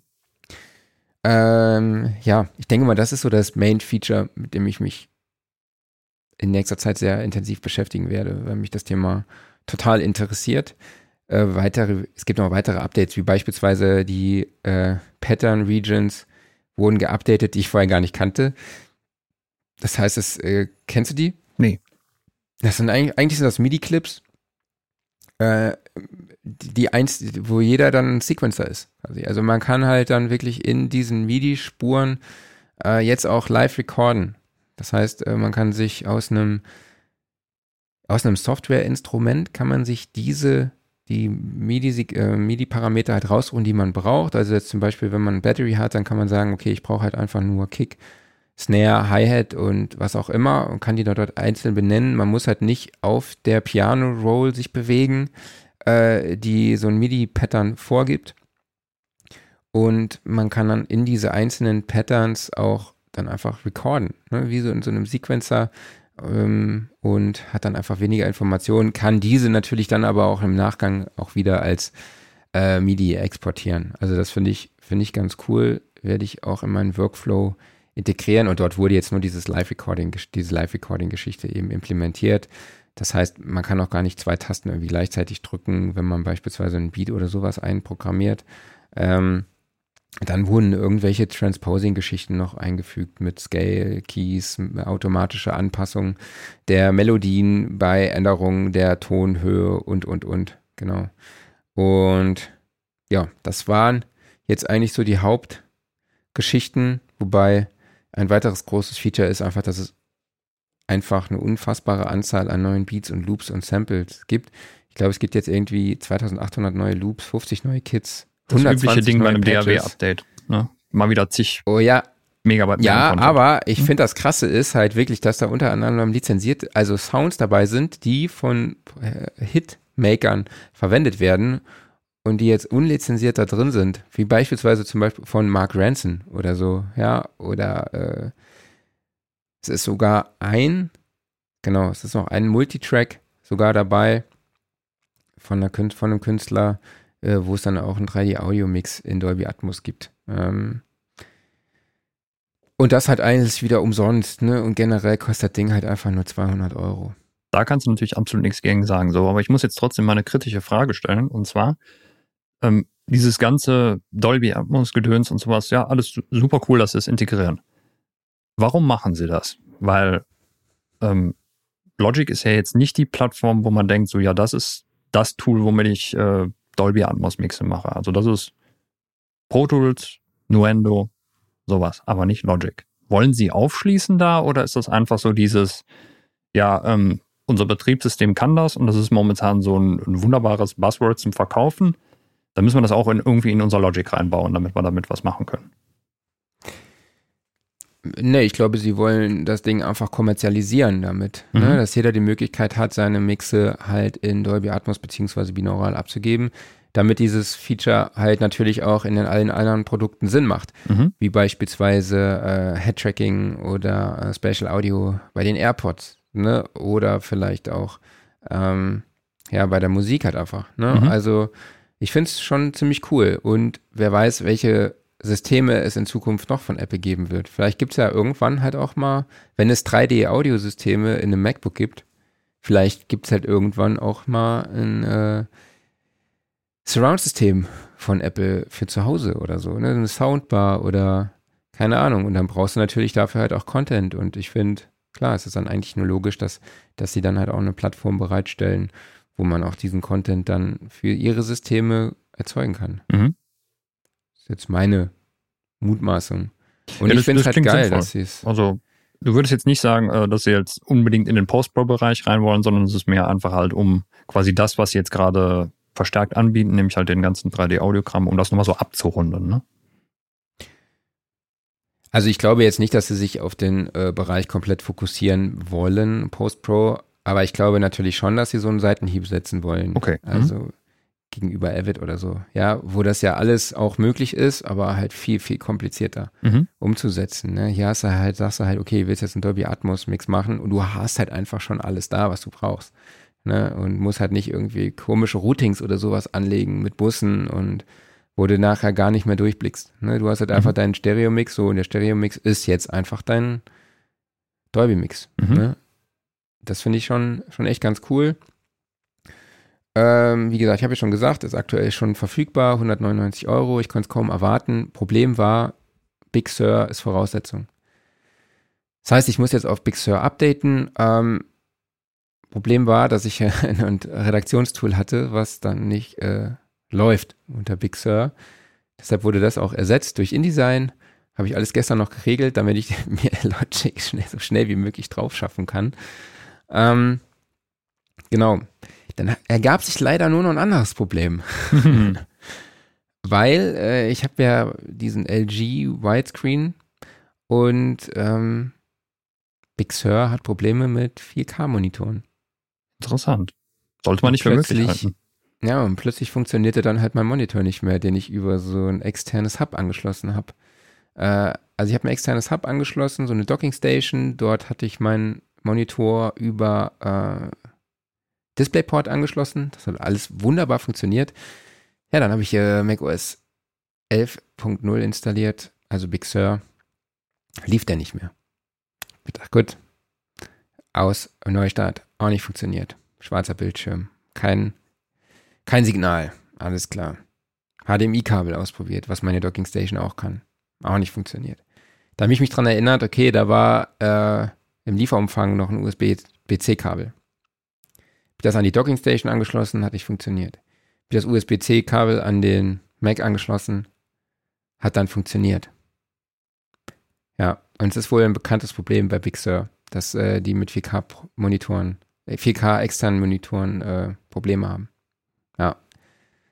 Das ja. ist natürlich blöd, weil äh, bei mir jetzt äh, wieder ein Port flöten geht von meinen vier. Und wenn ich dann später äh, das neue habe oder hätte und dort sind nur drei, und ich müsste dann trotzdem den verwenden, würde nicht gehen, aber deshalb finde ich es ja geil, dass sie dann halt sagen, okay, es gibt wieder HDMI. Vielleicht ist das auch der Grund, weil sie Probleme haben, aber man weiß halt nicht, ne? Ist halt nur eine Mutmaßung jetzt, ne? Ja, Mit dem mein, M1-Chip ändert sich vielleicht auch vieles. Genau. Big Sur ist jetzt auch ein Jahr draußen, da sollte man eigentlich meinen, dass sowas gefixt ist. Du bist ja wahrscheinlich nicht der Einzige mit dem Problem. Vielleicht ist es dann in Monterey schon gefixt. Wer weiß, ne? Genau. Konntest Aber du denn, Monterey äh, kann ich noch nicht. Ja, konntest du denn in Logic äh, schon einen Performance Boost feststellen? Weil sie haben ja damit geworben, ähm, dass Logic deutlich performanter geworden ist. Zwar hauptsächlich in Bezug darauf, wenn du halt einen der neuen Prozessoren nimmst, aber hat sich da auch was für die Intel-Prozessoren getan? Also so intensiv habe ich mich jetzt noch nicht damit auseinandergesetzt. Ich hatte jetzt einen Mix auf, wo ich ein bisschen rumgespielt habe, um den Eindruck mal zu kriegen, um mich so ein bisschen vertraut mit der ganzen neuen Features zu machen. Aber da habe ich, konnte ich jetzt noch nichts feststellen. Das Einzige, was hier die ganze Zeit aufpoppt, ist äh, Low Memory. Ich, ich soll irgendwie ähm, Aktivitäten schließen. Oh. Äh, das war jetzt das Einzige, was mir aufgefallen ist. Ähm, Ja, das äh, werde ich auf jeden Fall mal beobachten. Also ich bin nicht so ganz glücklich mit meinem Update. Okay. Aber ja, aber hauptsächlich halt auch wegen Monitor. Ne? So ist halt saublöd, wenn du dann sagst, okay, du brauchst, willst halt Logic nutzen, willst diese Features, musst halt auf Big Sur updaten und auf einmal funktioniert dein Monitor nicht mehr. Mhm. Das ist schon echt, das ist, äh, ich habe halt vorher vieles gecheckt, ne, so treibertechnisch, aber das habe ich halt nicht gecheckt, so, ja. weil ich dachte, das sollte eigentlich Grundvoraussetzung sein, mhm. ne, dass man externen Monitor einfach anschließen kann. Ja. Naja. Ja, genau, ich bin mal sehr gespannt. updaten? Hm? Ja, ich musste halt meine UAD-Treiber updaten und gleichzeitig hatte ich dann noch meine Firmware von meinem Apollo X8 geupdatet, aber ich bin mir, ich glaube jetzt nicht, dass das irgendwie in Verbindung steht. Ähm, genau, aber sonst hatte ich jetzt bisher noch keine Probleme, wobei ich das halt mit dem externen Monitor schon echt richtig, richtig, das finde ich wirklich blöd. Ich bin Apple-Fan, ich mag die Produkte, aber das fand ich echt richtig kacke. Und deshalb auch nochmal kurz der Hinweis, äh, macOS Monterey erscheint am 25. Oktober. Und wer vorher noch ein Update machen will auf Big Sur, der sollte es lassen oder es vorher halt machen. Genau, weil ich glaube, mit Monterey werden auch wieder andere Kinderkrankheiten kommen. Und dann, ähm, ja, diskutieren wir dann übernächste Woche wieder hier. Ja, es wird wahrscheinlich vermutlich mal nicht ganz so krass sein wie mit Big Sur, weil da halt einfach so viel Neues passiert ist. Und das ist jetzt mhm. nicht mehr der Fall, aber trotzdem, äh, ja, so als Fazit würde ich sagen, war es auf jeden Fall eine sehr, sehr spannende Präsentation. Die Produkte sind generell sehr cool, sehr vielversprechend und halt auch eben für den PC-User interessant, einfach weil dann eben ja noch mehr Druck äh, entsteht für Intel und AMD da mal nachzuziehen und entsprechendes auch eben für PC-Plattformen anzubieten. Ja, und äh, ansonsten, ich habe auch schon überlegt, also ich meine, mein Rechner ist uralt, muss irgendwann mal ersetzt werden. Prinzipiell wird das auch wieder ein ganz normaler Windows-PC sein.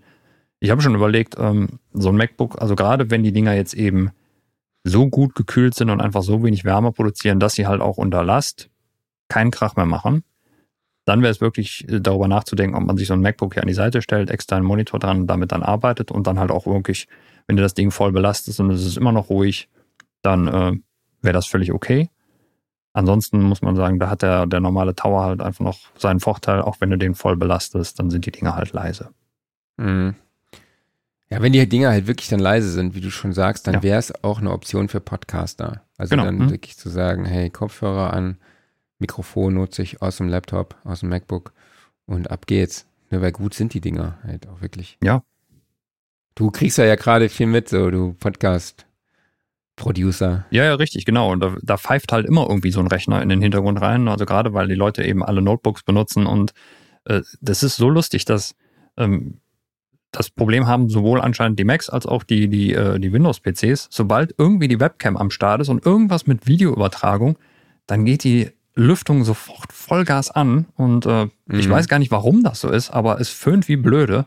Und wenn dann halt nicht ein vernünftiges äh, ja, ein vernünftiges Noise Cancelling am Start ist oder eben ein, ein Gate drauf, was, was ja auch noch dann gut konfiguriert werden muss, ähm, dann hast du die ganze Zeit immer nur einen, einen großen Noise Floor darunter und das macht vieles kaputt. Absolut. Okay, ich würde sagen, hauen wir in den Sack, oder? Wir hauen in den Sack. Ähm, ja, wir haben die zwei Minuten, äh, zwei Minuten, die zwei Stunden zehn schon wieder fast voll. War ein super spannendes Thema heute. Ähm, ja, was haben wir nächste Woche? Hast du schon irgendwas oder? Boah, ich hab was, aber ich hab's auch vergessen. Okay, gut. Also von daher. Alles klar. Äh, ich muss mal nochmal, später muss ich nochmal in den Kalender gucken. Ja. Ähm, möchtest du noch kurz Werbung für die WhatsApp-Gruppe machen? Äh, ja, WhatsApp-Gruppe. Sound Recording WhatsApp-Gruppe. Es gibt schon viele Member. Äh, wenn ihr dabei sein wollt, schreibt uns an redaktion.soundandrecording.de mit dem Betreff WhatsApp.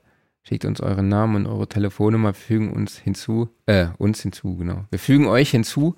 Um, ja, wir bezeichnen uns als Selbsthilfegruppe für alle Musik- und Tonschaffenden. Ne? Also es gibt immer irgendwelche blöden Fragen von irgendwelchen blöden Redakteuren und dann äh, beantworten die Profis dann auch die Fragen. So sieht's aus.